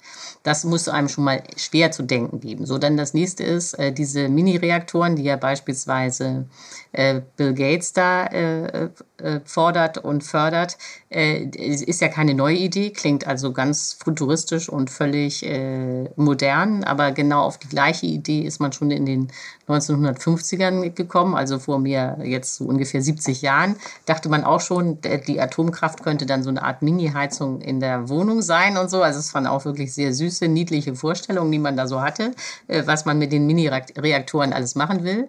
Aber das Ergebnis war dieser Entwicklung nicht, dass man Mini-Reaktoren gebaut hat, sondern sehr große Reaktoren. Hat ja jeder dann miterlebt, äh, die riesigen Reaktoren, die Deutschland hatte, dann mit so zum Teil 1300 Megawatt Leistung und so. Und äh, dass die äh, so groß wurden, äh, diese Atomreaktoren hatte einfach damit zu tun, dass äh, natürlich je größer das äh, Gerät war, desto besser ließen sich die Risiken irgendwie managen, die man da ja hat. Äh, also das fängt ja damit an äh, mit der Entsorgung von dem Atommüll. Und äh, dieses Entsorgungsproblem wird nicht kleiner, wenn der Minireaktor kleiner wird, sondern ganz im Gegenteil. Dann hat man überall äh, dieses Entsorgungsproblem über das ganze Land verteilt. Äh, das heißt, Mini-Reaktoren äh, werden auch in Zukunft keine Chance haben, würde ich mal sagen. Das ist die Erfahrung von den 1950er Jahren schon bleiben also die großen Reaktoren. So und äh, da ist einfach äh, im Augenblick haben wir halt nur äh, die bekannte Technologie, ähm, die ähm, Uranvorkommen braucht und die sind endlich. So, wenn jetzt die ganze Welt nur Atomenergie nutzen würde, um ihren Endenergiebedarf zu decken, dann wäre eben dieses Uran nach ungefähr 13 Jahren futsch. So, dann kommen natürlich Leute und sagen, ja, aber es gibt doch den schnellen Brüter, also praktisch Recycling von Uran, oder man könnte doch auf Thorium umstellen, oder man könnte doch irgendwie Uran aus dem Meerwasser aus dem Meer fischen genau. mhm. und so weiter und so fort. Ja, aber erstens, das hat immer, äh, also entweder gibt es die Technik nicht, oder sie, man hatte sie schon mal, äh, schneller Brüter, und hat sie wieder eingestellt. Oder aber, das wäre dann das, äh, die Meerwasservariante, das alles ist derartig energieaufwendig, dass man fast genauso viel Energie reinsteckt, wie man hinterher wieder rauskriegt. Das heißt, das äh, lohnt sich alles nicht. Man kann das drehen und wenden, wie man will.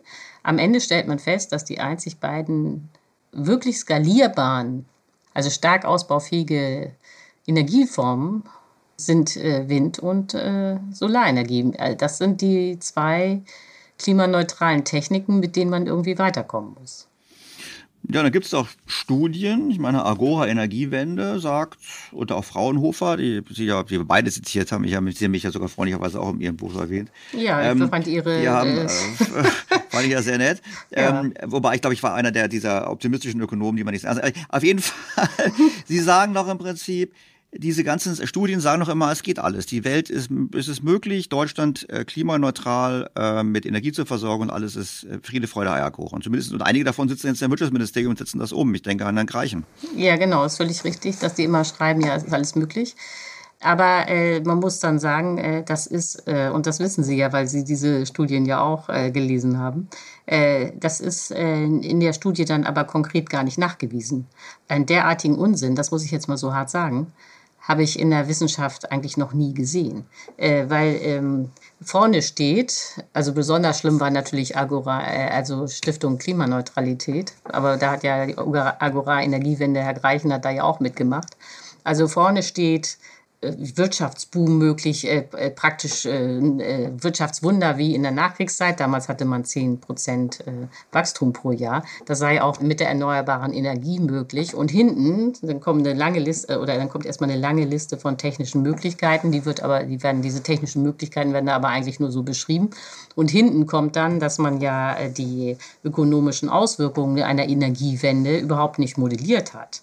Das heißt, man hat überhaupt nie äh, berechnet, äh, ob das tatsächlich äh, Wirtschaftswachstum ergibt, ja oder nein, sondern das hat man nur postuliert. So, und, und die äh, Medien haben natürlich nur das zitiert. Ja, ja, äh, weil hinten ist dann dieser eine Satz und vorne steht was von Wirtschaftswunder. Ja, und das äh, geht aus meiner Sicht so gar nicht. Und wenn man halt konkret wird, dann sieht man, dass ganz viele Branchen, die wir heute haben, extreme Schwierigkeiten haben werden, wenn man nur auf Ökoenergie umstellt. Um jetzt mal ein äh, Beispiel zu nehmen, wo auch aus meiner Sicht komplett unwissenschaftlich vorgegangen ist, wird, ist die Chemieindustrie. Die Chemieindustrie selber hat ausgerechnet, dass wenn sie ganz grün sein soll, äh, dass sie dann 685 Terawattstunden Strom im Jahr bräuchte. Das ist ja erstmal nur eine abstrakte Zahl, aber das ist mehr Strom, als heute ganz Deutschland verbraucht. Das sind irre Zahlen. So eins ist ganz klar, 685 Terawattstunden können nicht zur Verfügung stehen. So was passiert jetzt in diesen äh, Studien äh, von Agora Energiewende oder Stiftung Klimaneutralität oder so äh, oder auch DENA, äh, dann wird einfach äh, festgestellt, äh, künftig braucht die Chemieindustrie nur 370 Terawattstunden. Ja, das ist ja eine interessante Angabe, aber jetzt wüsste man doch mal gerne, wie das eigentlich gerechnet wird und warum die Chemieindustrie sich angeblich verrechnet hat. Denn da geht es ja eben immerhin um einen Unterschied von fast 50 Prozent. Aber das wird da gar nicht expliziert. Es ist einfach so, die Studie vom VCI, obwohl von 2019, kommt dann in den Studien von 2021 nicht vor. Die wird einfach totgeschwiegen. Und das ist äh, aus meiner Sicht schlechte Wissenschaft, nicht? sondern das müsste so laufen, dass man sagt, okay, die Chemieindustrie sagt, sie braucht 685 Terawattstunden, aber wir sind der Meinung, die braucht nur 370, weil 1, 2, 3. Und genau das fehlt. Und äh, so geht man sonst in keiner anderen Wissenschaft vor. Das passiert nur, wenn es darum geht, äh, grünes Wachstum äh, zu postulieren. Und das hat natürlich einen Grund, der äh, offensichtlich ist, aber nicht gerne besprochen wird. Äh, diese gesamte Forschung zum Thema grünes Wachstum ist Auftragsforschung. Und der Auftrag, äh, das heißt, das ist alles drittmittelfinanziert. Und der Auftrag ist immer, dass rauskommen soll, wie man grünes Wachstum mit Ökoenergie möglich macht. Also äh, äh, die Auftraggeber geben das Ergebnis vor und dann kommt das auch raus. Es gibt in ganz Deutschland äh, in den zentralen Institutionen keine Degrowth-Forschung, also keine Forschung zum Thema grünes Schrumpfen, weil das natürlich, dafür gibt es gar keine Finanzierung. Also das gibt es nicht im Wuppertal-Institut, das gibt es nicht im Wirtschaftsministerium, das gibt es nicht. Und das ist natürlich riskant, weil das heißt, dass wir keinen Plan B haben. Wenn grünes Wachstum möglich wäre, wäre ich ja sehr dafür. Ich halte es nur für unwahrscheinlich. So, und dann muss man sich ja mal langsam überlegen, 2045 müssen wir klimaneutral sein, das ist in 22 Jahren, was man macht, wenn das grüne Wachstum nicht klappt. Und das genau wollte ich Sie jetzt fragen, weil ich jetzt, Sie haben jetzt, Sie haben ein bisschen ungeduldig, das sehe ich Ihnen ja an, aber, aber ich muss ja, ich muss ja meine, meine, ich möchte meine Hörer auch ein bisschen abholen. Nee, nee, das haben, ist ja völlig okay. Wir sind ja. beide, wir sind beide, wir sind beide Fans des Kapitalismus. Wir freuen uns, dass wir noch am Leben sind und hoffen, dass wir lange leben, dank des Kapitalismus. Und wir verstehen aber auch sehr viel Energie und wir verstehen, dass die heutige Energieerzeugung sehr viel CO2 ausstößt und das ist eben schlecht für das Weltklima. Und wir haben auch beide Konsens, dass es nicht möglich sein wird, uns billig mit grüner Energie zu versorgen, Wasserstoff etc. etc. Und Atomkraft haben wir vielleicht ein bisschen Dissens, aber das brauchen wir nicht auszuwalzen. Jetzt gibt es zwei Möglichkeiten. Ich könnte ja sagen, dann ist es nicht möglich, dieses Klimaziel so zu erreichen. Oder sagen Sie, es geht nicht, weil dann sind die Konsequenzen zu groß. Dann sagen Sie, wir brauchen einen Umstieg auf ein niedrigeres Niveau. Über 70er Jahre ist das Stichwort. Wie soll das funktionieren? Ich meine, wenn der Kapitalismus nicht mehr wächst, kriegen wir eine große Depression, die sich ausgewaschen hat. Und dann kommt keine Partei mehr an die, an die Macht, die auch nur irgendein Windrad aufstellen möchte. Da muss man ja äh, unterscheiden zwischen Ziel und Weg. Nicht? Äh, vielleicht sollte man erstmal über das Ziel reden und dann über den Weg. Äh, also es, wenn man jetzt feststellt, ähm, ja, die Ökoenergie wird nicht reichen, um diesen riesigen Kapitalismus zu befeuern, selbst wenn man jetzt äh, so viel Windräder und Solarpaneele installiert wie möglich, ähm, dann ist ja irgendwie die Frage, okay, wofür wird denn die Ökoenergie reichen und wofür nicht? Und äh, wie gesagt, das ist ja bisher nirgendwo modelliert worden. Also habe ich dann mal selbst so eine kleine Schätzung angestellt, nämlich, okay, Worst Case wäre wahrscheinlich der schlimmste anzunehmende Fall, dass wir unsere Wirtschaftsleistung halbieren müssen. Vielleicht sind es ja auch nur minus 30 Prozent oder minus 10 Prozent. Aber äh, angenommen, wir müssten die Wirtschaftsleistung halbieren, wo würden wir denn da wieder landen? So, und dann äh, stellte sich raus, äh, das kann man ja anhand der Zahlen der Bundesbank schön sehen, äh, dass wir dann so reich wären wie die Westdeutschen 1978. Äh, so alle, die dabei waren, Sie waren ja auch dabei naja. als Teenager, nicht? Ich hatte noch mehr Haare, ja. Mhm. genau. Äh, wissen, dass wir damals eigentlich genauso glücklich waren wie heute. Äh, so, das heißt, das Ziel, so eine ökologische Kreislaufwirtschaft, wo man nur noch verbraucht, was man recyceln kann und wo dann auch die Ökoenergie reicht, um das ganze System zu befeuern. Äh, das wäre jetzt nicht die Katastrophe. Ne? Das muss man eindeutig so klar sagen, weil viele Leute, wenn sie hören, dass äh, man irgendwie schrumpfen muss oder dass der Kapitalismus ans Ende kommt, dann denken, dass man irgendwie in die Steinzeit zurückkehrt und dann in Höhlen sitzt und Fälle trägt. Und so schlimm wäre es nicht. Es wäre wie 1978. Ne?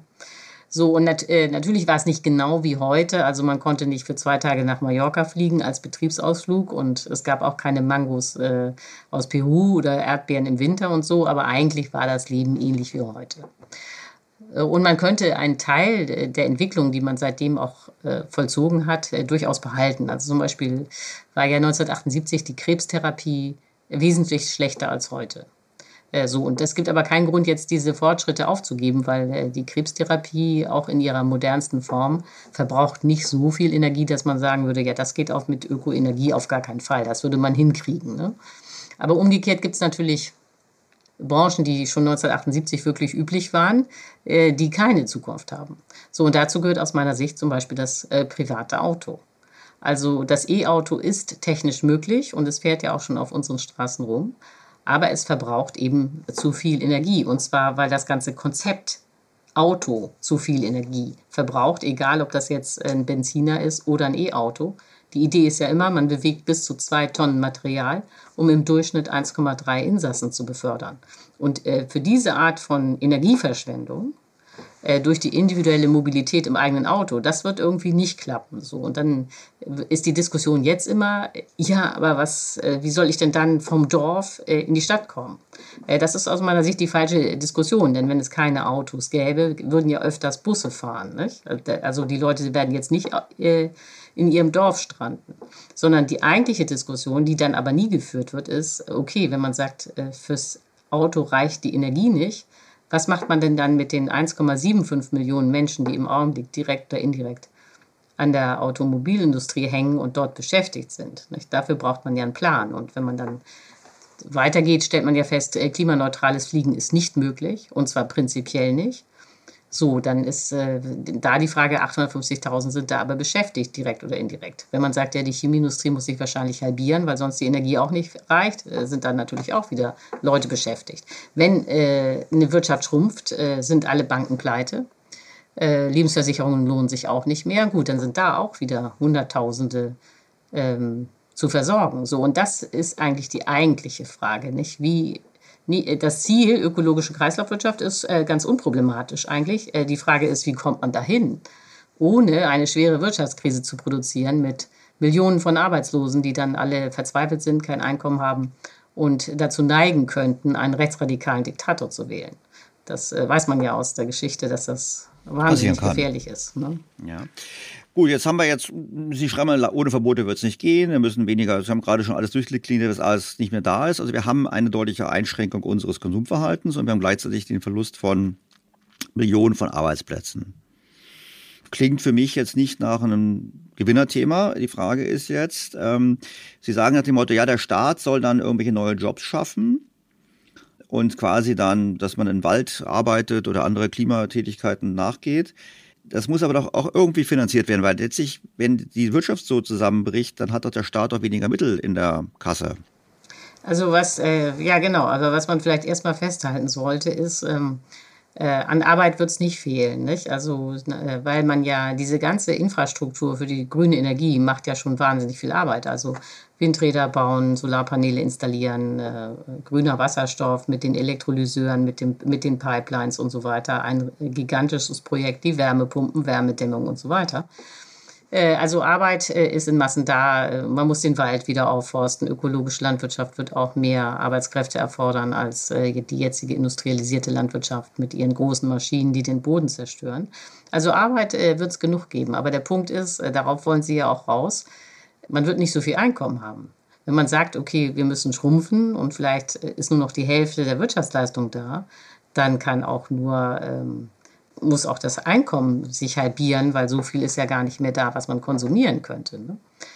Ja, das alles zu organisieren, ähm, das geht nur staatlich mit Planung. Das geht auf keinen Fall, äh, kann man das dem Markt überlassen. Das geht auch nicht mit Preisen, äh, sondern das äh, muss staatlich organisiert werden. Was natürlich voraussetzt, darauf sind Sie auch schon eingegangen, äh, dass das äh, von der Mehrheit gewollt wird. also wenn, wenn sowas klappen soll, braucht man breite Mehrheiten von wahrscheinlich 80 Prozent. Nicht? Da reicht es nicht, irgendwie eine Stimme Mehrheit im Bundestag zu haben. So, und natürlich im Augenblick will kein Mensch grünes Schrumpfen. Das sehe ich genauso wie Sie. Ich glaube nur, dass es alternativlos ist. Also, weil äh, wenn wir weitermachen nach dem Motto, ja, das ist alles so anstrengend und jetzt bleiben wir mal im Kapitalismus und wir emittieren weiter CO2, äh, dann wird sich die Klimakrise so verschärfen, dass das Chaos auch groß wird. Und dann wird man dann auch äh, äh sozusagen zusammenbrechen, schrumpfen müssen und dann äh, stellen sich die gleichen Fragen auch. Also aus meiner Sicht ist die Frage nur, steigen wir rechtzeitig aus dem Kapitalismus aus, um das friedlich und geordnet abzuwickeln, oder machen wir noch ein paar Jahrzehnte weiter und dann bricht alles äh, chaotisch zusammen?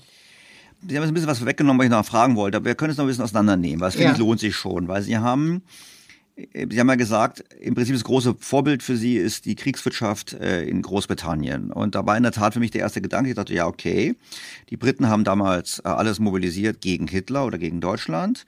Das ist natürlich schon so ein Thema, wo sie über 80 Prozent der Bevölkerung, wahrscheinlich waren es weit über 90, hinter sich haben. Mhm. Das ist der erste Knackpunkt, wo ich sagen würde nach dem Motto, ja gut, wenn jetzt Deutschland so auf diesen Weg geht, ich meine, dann werden viele Leute einfach weggehen und dann bin ich halt woanders kapitalistisch, weil in anderen Ländern der Welt kann ich das dann sein, dann in Deutschland nicht. Also brauche ich den Konsens. Und dann haben sie die nächste Aussage getroffen, die fand ich betont, weil ich habe gedacht, das ist doch Ökosozialismus und dann schreiben sie explizit, das ist ja kein Ökosozialismus. Und das müssen wir nochmal erklären wenn ich, äh, wenn jetzt mir vorgeschrieben wird, was hergestellt wird, wenn mir vorgeschrieben wird, was ich konsumieren darf, und wenn ich auch nicht ein ganzes Einkommen, schon in der DDR habe ich zwar Einkommen gehabt, aber das war wertlos, weil ich nichts verkaufen konnte. Ich meine, dann können Sie sagen, okay, wir machen, wir, wir machen es auch besser als die DDR, wir stellen sicher, dass du auch nicht genug, dass du auch nur so wenig Einkommen hast, wie du ausgeben kannst.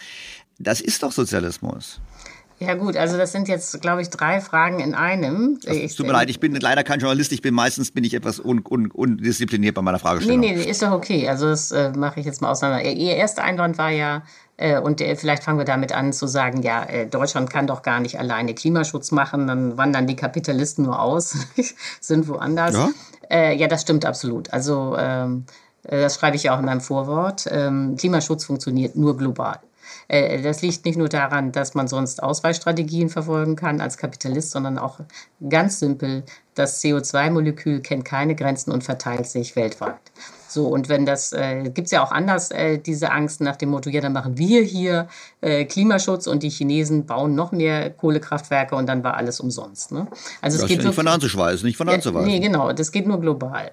Und äh, ja, und die Angst ist auch irgendwie verständlich, aber ich glaube nicht, dass sie realistisch ist, weil man ja sehen muss, dass die Klimakrise fast alle anderen Länder auf dieser Welt noch härter trifft als Deutschland.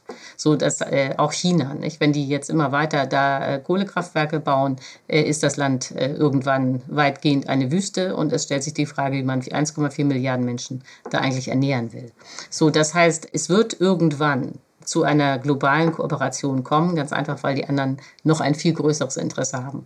Die Gefahr ist nur, in allen anderen Ländern, genau wie in Deutschland, nicht, dass man zu spät aufwacht, dass man zu lange hofft, ja, das wird doch noch irgendwie gut gehen. Äh, der Weg äh, in den Klimaschutz, der ist so anstrengend, das machen wir lieber nicht.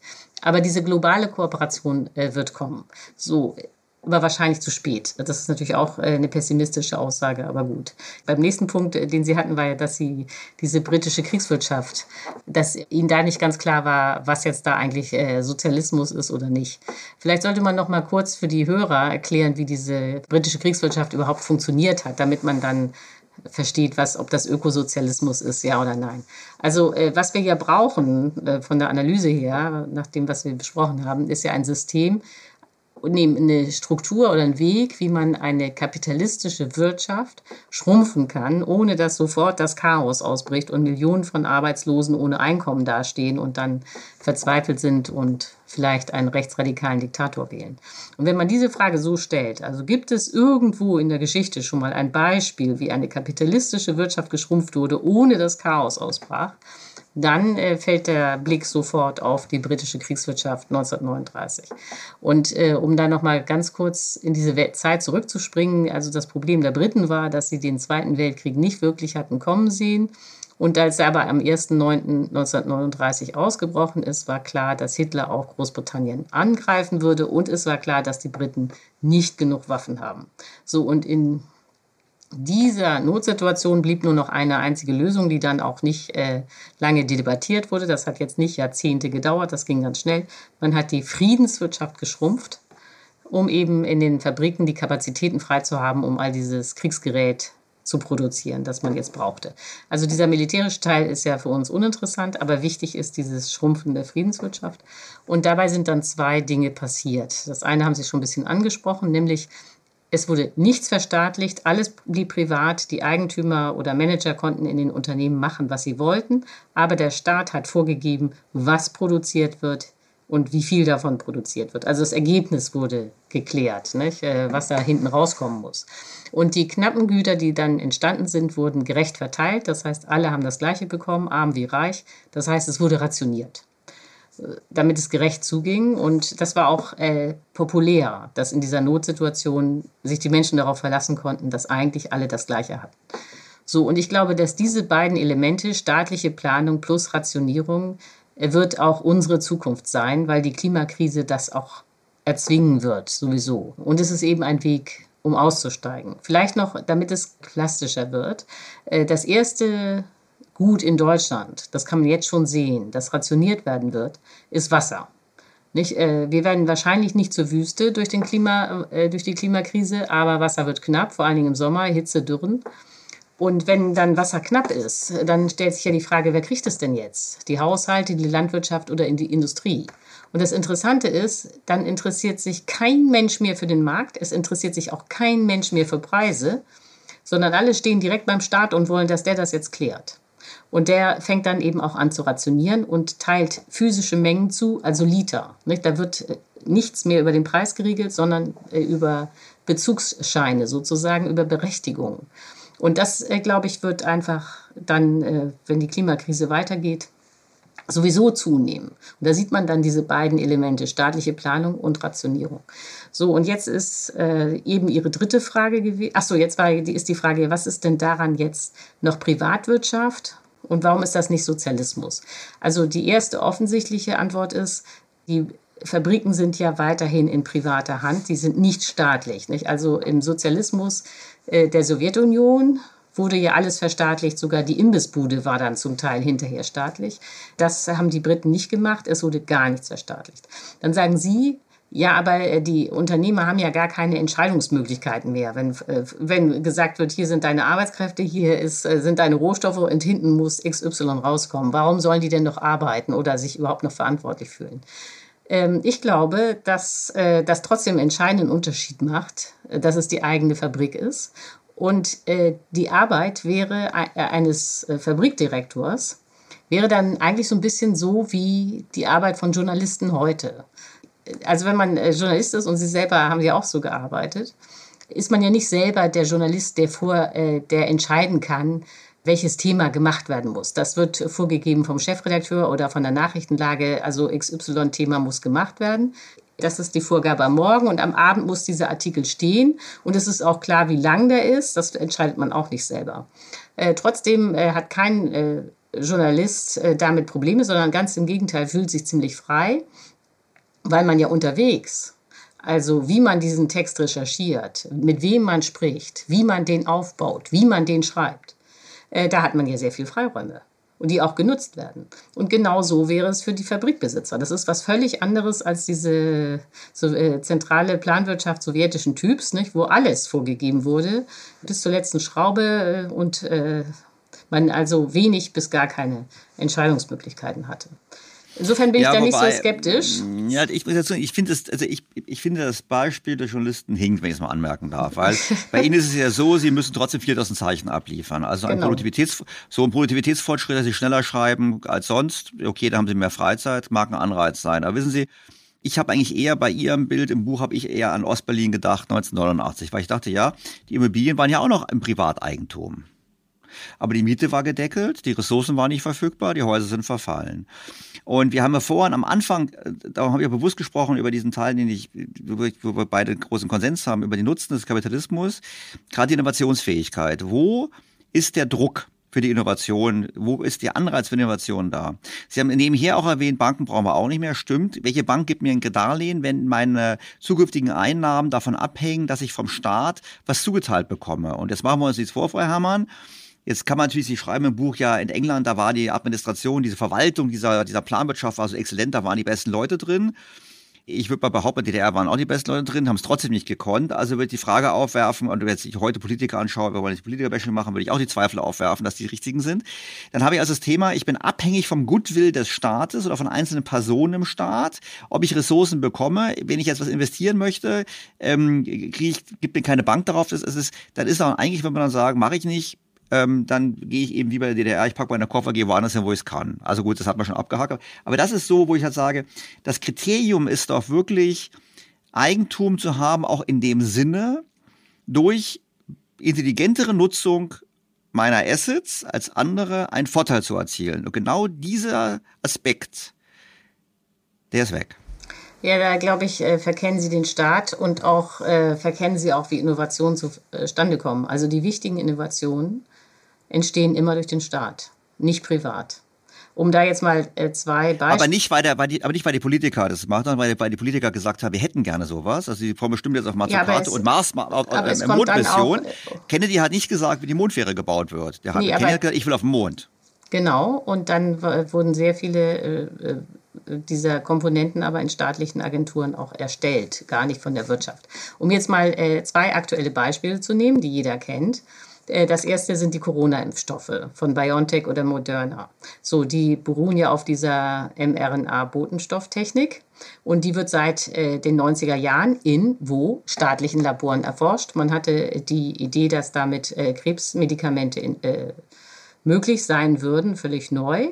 So, und äh, auch die BioNTech-Gründer waren Jahrzehnte, nicht Jahre, Jahrzehnte beim Staat beschäftigt in diesen staatlichen Forschungslaboren der Universität Mainz.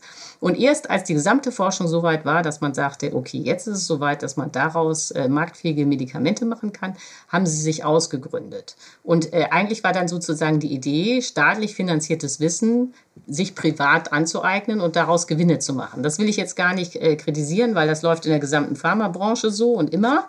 Aber man sieht, äh, die Forschung und die Innovation äh, kam nicht dadurch zustande, dass die irgendwie mit Mitte 20 gesagt haben, so und jetzt machen wir uns selbstständig, sondern nein, das gesamte Wissen, das man brauchte, hat der Staat finanziert. Also die eigentliche Innovation ist staatlich finanziert in staatlichen Laboren. Das ist die, das Maximum von Planwirtschaft und es hat funktioniert. Das war so. ja nicht geplant. Der Staat, glaube ich, wusste nicht, was raus hat, Ressourcen allokiert. Ja, oder? ja natürlich, aber er, und die richtigen Leute gefördert. Das sind ja auch Auswahlverfahren. Da ist ja nicht so, dass man irgendwo die Milliarden oder Millionen hinschüttet, sondern das wird ja alles evaluiert und so. Das ist eine riesige Behörden, äh, auch Verwaltungsleistungen dahinter. So, und aber ohne den Staat äh, hätte es äh, BioNTech nie gegeben und den Impfstoff auch nicht. So ein anderes Beispiel, weil das ist ja sozusagen die Ikone des Kapitalismus, das Smartphone ist genauso. Steve Jobs war bei, äh, sicher ein Genie, aber selbst Steve Jobs hätte niemals behauptet, dass er Forscher war, sondern stattdessen beschränkte sich seine Universitätslaufbahn auf drei Semester Kalligraphie.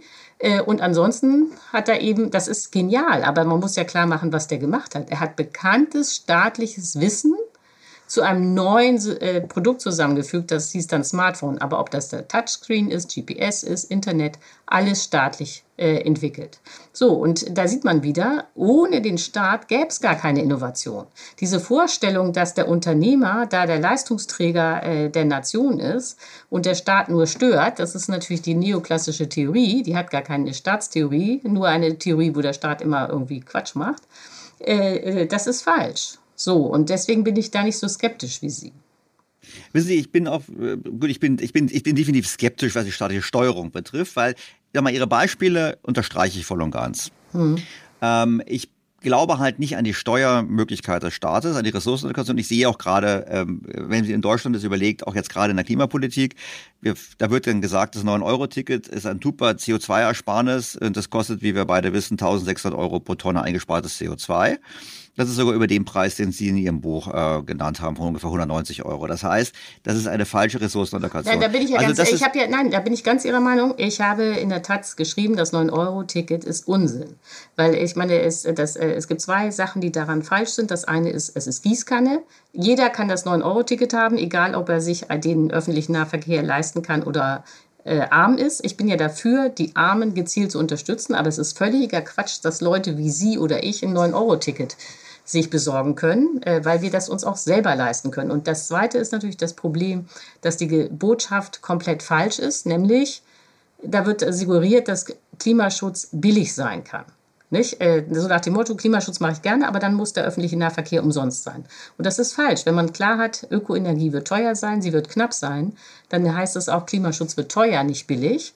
Und das darf man dafür jetzt nicht die Bevölkerung äh, erziehen in der Erwartung, Klimaschutz, das machen wir umsonst. Nein.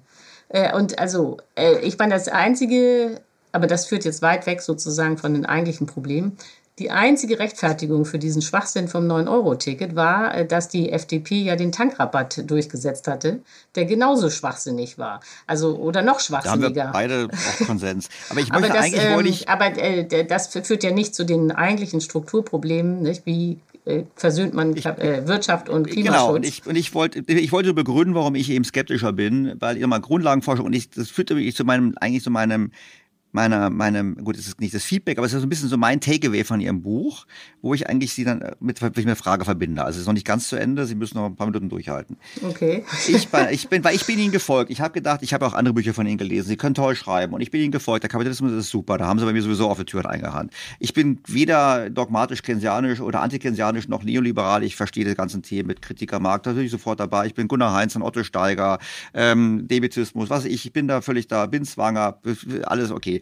Klimawandel, ja, ähm, sehe ich auch als Herausforderung. Und dann habe ich mich gewundert, und dann haben sie auch sehr schön gezeigt, dass die ganzen Studien Quatsch sind und gezeigt, dass die erneuerbaren Energien zwar ausgebaut werden müssen, aber unser Problem eigentlich nicht lösen. So.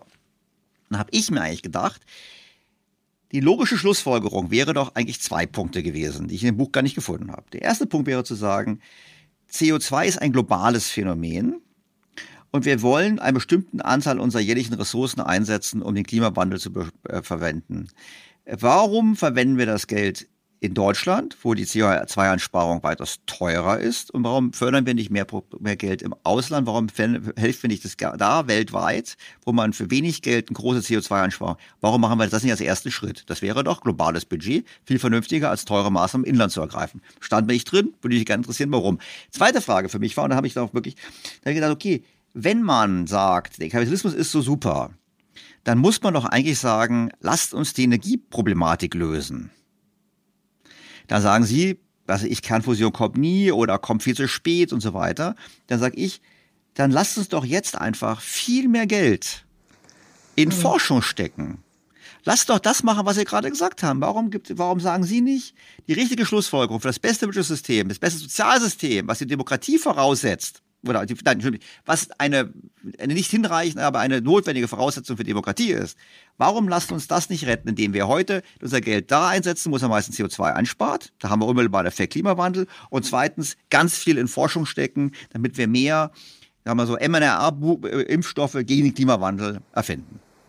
Ja, weil äh, dazu äh, das steht übrigens im Buch. Beide Fragen werden da beantwortet. Äh, der gelesen, habe ich echt gelesen. Da müssen wir noch sagen, boah, ich habe Ja, denn also das, ähm, okay, der ich schaue nochmal nach. Hm? Ja, die, nee, werden Sie wiedererkennen. Äh, die erste Frage ist ja, äh, warum setzen wir nicht auf Innovation? Äh, ich bin absolut für technische Innovation. Ich bin gar nicht gegen Technik und ich bin der totale Fan.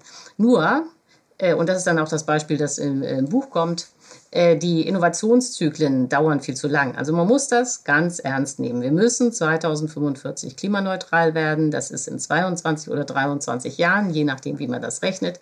Und das ist praktisch heute wenn man das, äh, die Innovationszyklen äh, sich anguckt. Also um jetzt mal den Computer zu nehmen, der ist 1945 erfunden worden am Ende des Zweiten Weltkrieges und erst jetzt kann man sagen, dass wir in einer digitalisierten Welt leben. Das heißt 75 Jahre später. Und selbst jetzt ist es nicht so, dass es überall Computer gäbe. Das hat man ja in der Corona-Pandemie gesagt, äh, als die Gesundheitsämter angefangen haben, ihre Gesundheitsdaten per Fax rumzuschicken. Das heißt, es hat 75 Jahre gedauert, bis der Computer unsere Welt äh, richtig durchdringt und selbst jetzt ist das noch nicht komplett abgeschlossen. Daran sieht man, dass wenn man in 22 Jahren klimaneutral werden will, da jetzt nicht auf neue Technik setzen kann, die irgendwie irgendwann mal kommt, weil das alles viel zu lange dauert, sondern wir müssen das mit der Technik machen, die wir jetzt haben. Aber das, so, und, dann, deswegen, nee, und das ist aber ganz wichtig. Wir reden über die Gegenwart beim Thema Klimakrise, nicht um, über die Zukunft. Und deswegen äh, bringt es jetzt nichts mehr auf technische Wunderwaffen zu hoffen. So, und Ihre äh, zweite Aber ganz kurz, ganz, ganz, ganz kurz, Frau Freimann, ich vergesse die zweite Frage, vergessen Sie mich nicht, vergesse ich nicht. Aber da muss ich nochmal einhaken. 2045 wird die Welt nicht klimaneutral sein. Das wissen wir. Sie schreiben auch, 1,5 Grad ist nicht zu halten und so weiter und so fort. Und es nützt der Welt nichts, wenn wir es klimaneutral sind, der Rest der Welt nicht. Wir müssen doch eigentlich, auch gerade als mit unserem Hintergrund in unserer Industrienation und den Ingenieuren und so weiter, müssten wir doch eigentlich einen Anspruch haben, einen deutlich größeren Beitrag zu leisten weltweit. Und darum wissen Sie, wenn ich natürlich, klar, wenn ich sage, ich muss morgen bei CO2 neutral sein, dann habe ich natürlich nicht mehr die Möglichkeit, was zu entwickeln. Aber ver verbauen Sie sich nicht oder wir uns nicht oder gemeinsam quasi einen Weg, weil wir uns einen Zeithorizont vorgeben, der sowieso nicht eingehalten wird. Nein, ich finde, wir müssen andersrum äh, äh, denken. Also wie gesagt, äh, immer weiter CO2 zu emittieren ist wahnsinnig gefährlich. So. Und das heißt, man muss ja, wenn man jetzt auf Nummer sicher gehen will, und ich glaube, Sie haben ja auch Kinder, Dann müsste man sagen, okay, jetzt wird die CO2-Emission reduziert und zwar drastisch, um auf der sicheren Seite zu sein. Und dann können wir ja gucken, ob wir Technik entwickeln können, die äh, sehr effektiv ist, bei, um CO2 zu äh, verhindern. Und wenn man dann diese Technik hat, dann kann man wieder wachsen. Aber einfach weiter zu wachsen nach dem Motto, irgendwann kommt die Technik, äh, ohne dass zu sehen wäre, was das eigentlich für Technik sein soll, das ist aus meiner Sicht Selbstmord.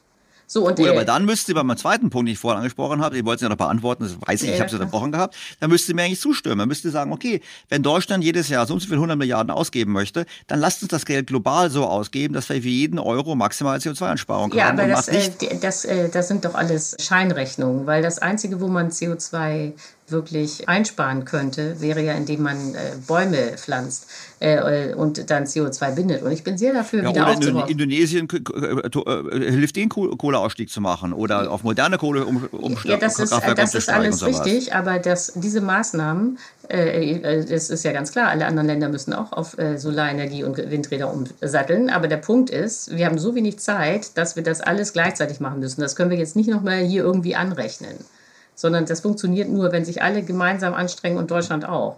So, und äh, wie gesagt, es sind nur noch 22 Jahre und da kann man mit solchen CO2-Budgets äh, nach dem Motto, ich mache irgendwas in dritte, dritte Welt äh, in global, äh, im globalen Süden, äh, da, dafür ist es schon viel zu spät. Äh, man kann das nicht mehr kompensieren, was wir hier in, als CO2 emittieren. Frau Herrmann, jetzt haben Sie gesagt, das Ende des Kapitalismus.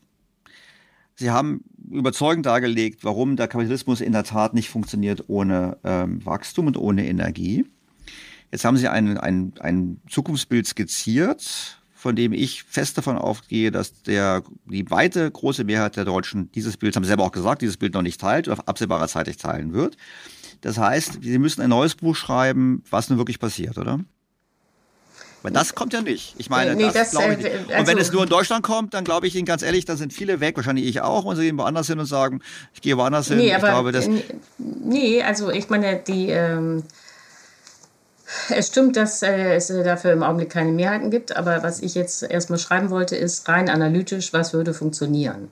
Mein Beitrag ist eigentlich jetzt erstmal zu sagen, äh, und das glaube ich, hoffe ich, habe ich äh, schon erreicht, äh, darzulegen, welche Diskussion wir überhaupt führen müssen.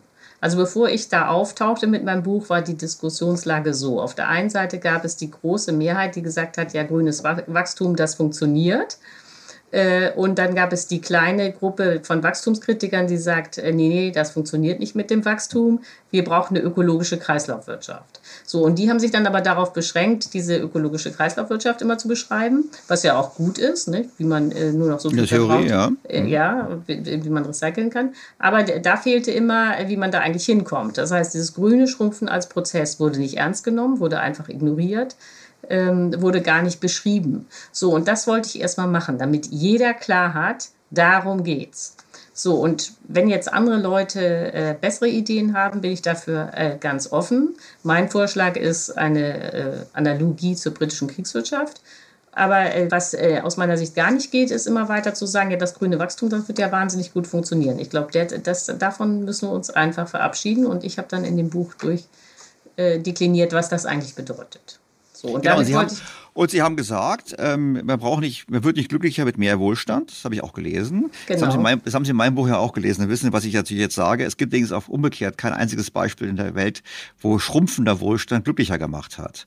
Das wird zwar gerne postuliert und Sie sagen also Nee, das habe ich auch nicht behauptet. Ne? Das haben Sie nicht behauptet. Nein, Sie haben es nicht. Aber Sie haben genau. Aber Sie haben den ersten Teil geschrieben: Mehr Wohlstand macht dich glücklicher. Sie haben nicht geschrieben, dass weniger Wohlstand unglücklicher macht. Und das ist natürlich schon ein Problem, weil dieses, Sie sagen jetzt so, wir beide 1978, das erinnere ich mich nicht so dumpf und dran, abgesehen, gut, mein Haar hatte ich ja schon erwähnt, das war besser, aber ansonsten hätte ich natürlich unbedingt gesagt, so, ich, das ist kein Programm, mit dem Sie irgendwo Wahlen gewinnen oder irgendwas ähnliches machen, weshalb ich dann sagen würde, realistisch wäre es doch wahrscheinlich dann doch vernünftiger zu sagen, lasst uns einfach alles auf Forschung setzen. Einfach deshalb, weil die Politik, weil die politische Mehrheiten werden nicht zustande kommen. Naja, der Punkt ist, ähm wenn man nur denken darf, was politisch äh, durchsetzbar ist, äh, muss man gar nicht denken, weil es wird ja schon gedacht, nämlich von der Mehrheit. Das heißt, äh, ähm, äh, äh, also gesellschaftliche Debatte, auch gesellschaftlicher Fortschritt, ist eigentlich nur möglich, wenn man sich erstmal äh, analytisch davon befreit, sich zu überlegen, wofür gibt es Mehrheiten, sondern erstmal guckt, was könnte denn überhaupt klappen. Und dann äh, natürlich muss man auf die Suche nach Mehrheiten gehen. Also was schon klar ist, ist, es muss demokratisch gehen. Nicht? Das ist ja auch der Charme des äh, britischen Modells. Das war eine Demokratie. Ähm, aber wogegen ich absolut bin, ist eine Ökodiktatur. Ne? Äh, also, dass äh, nicht nur, weil die Freiheit ein wirklich hohes Gut ist, dass man auf keinen Fall aufgeben sollte.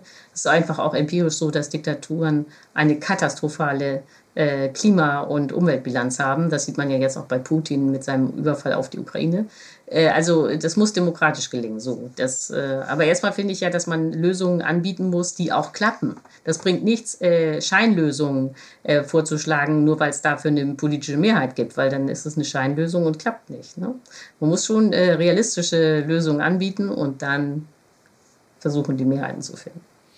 Liebe Frau Herrmann, ich finde es, ich hoffe, Sie fanden es auch gut, ein gutes Gespräch. Ich habe Sie manchmal genervt mit meinen Nachfragen. Nein, oder nein, das ist doch wunderbar. Dass ich nicht schnell genug auf Ihre Kriegswirtschaft gekommen bin. Vielen herzlichen Dank für das Gespräch. Ich glaube, das Gespräch sollte genau dazu auch dienen, dass wir so Diskussionen eben führen. Also ich habe eine Menge mitgenommen und wie gesagt, ich habe das Buch gelesen, kann das Buch sogar wirklich auch empfehlen, liest sich auch gut, kann man gut machen. Und ich glaube, wir können beide äh, feststellen, wir agree to disagree in einigen Aspekten, aber das ist nun mal auch das Gute der Demokratie, dass wir das können und wir gemeinsam um die beste Lösung ringen. Also in diesem Sinne vielen herzlichen Dank für Ihre Zeit, für das Gespräch und es hat mir auf jeden Fall sehr viel Spaß gemacht. Vielen Dank. Ja, danke, dass ich da sein durfte.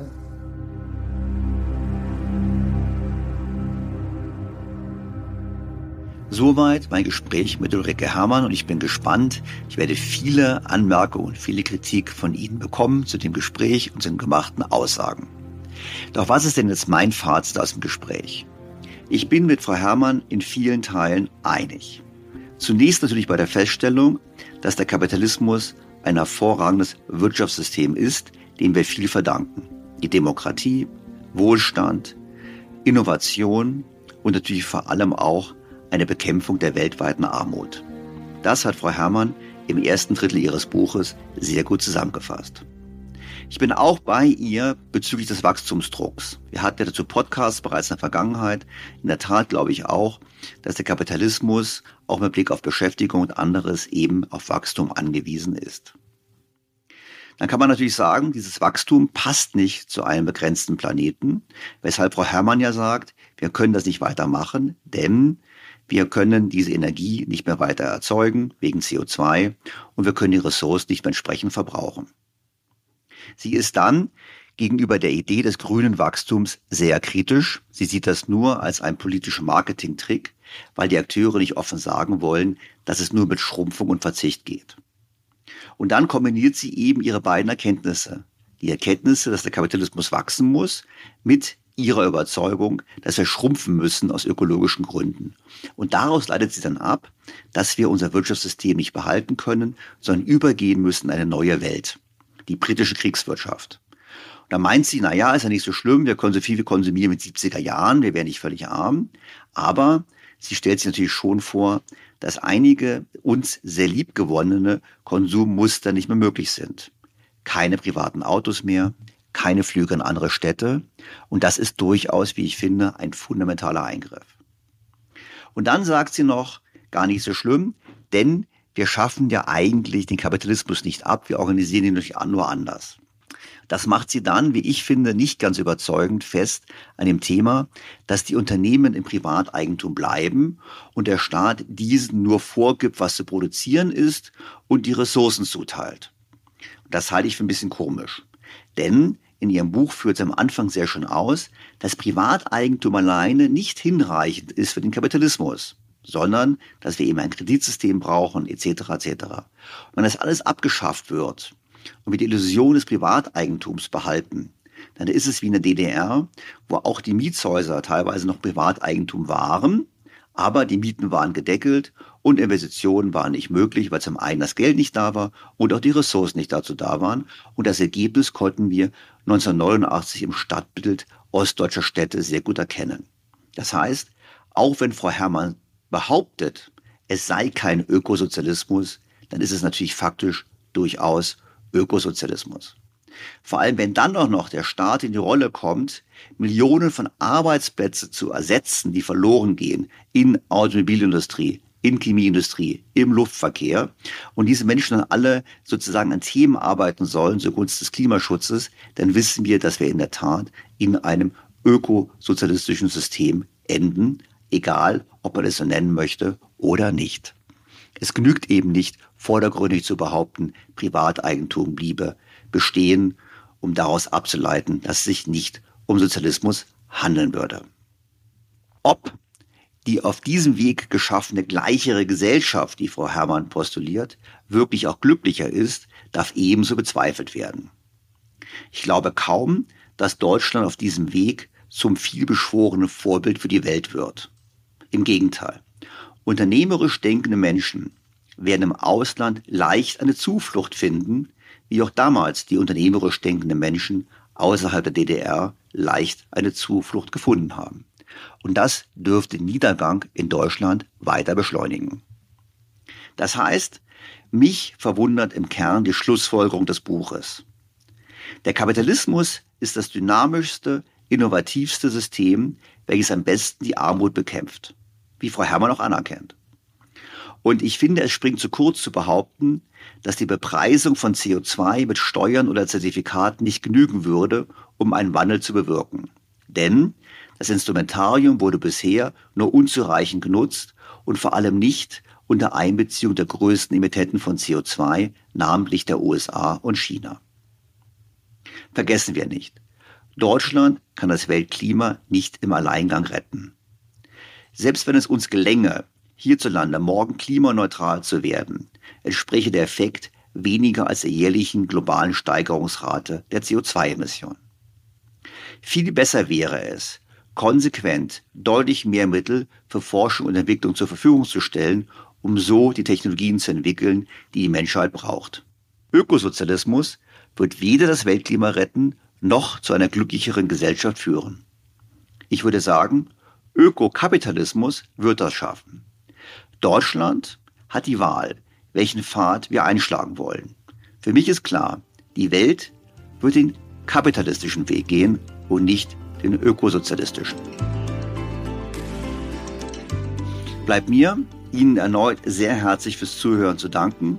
Wie bereits angesprochen, freue ich mich gerade diese Woche sehr auf Ihre Kritik, auf Ihre Anmerkungen und auf ein Wiederhören am kommenden Sonntag an dieser Stelle. Ihr Daniel Stelter. BTO Beyond the Obvious 2.0 featured bei Handelsblatt.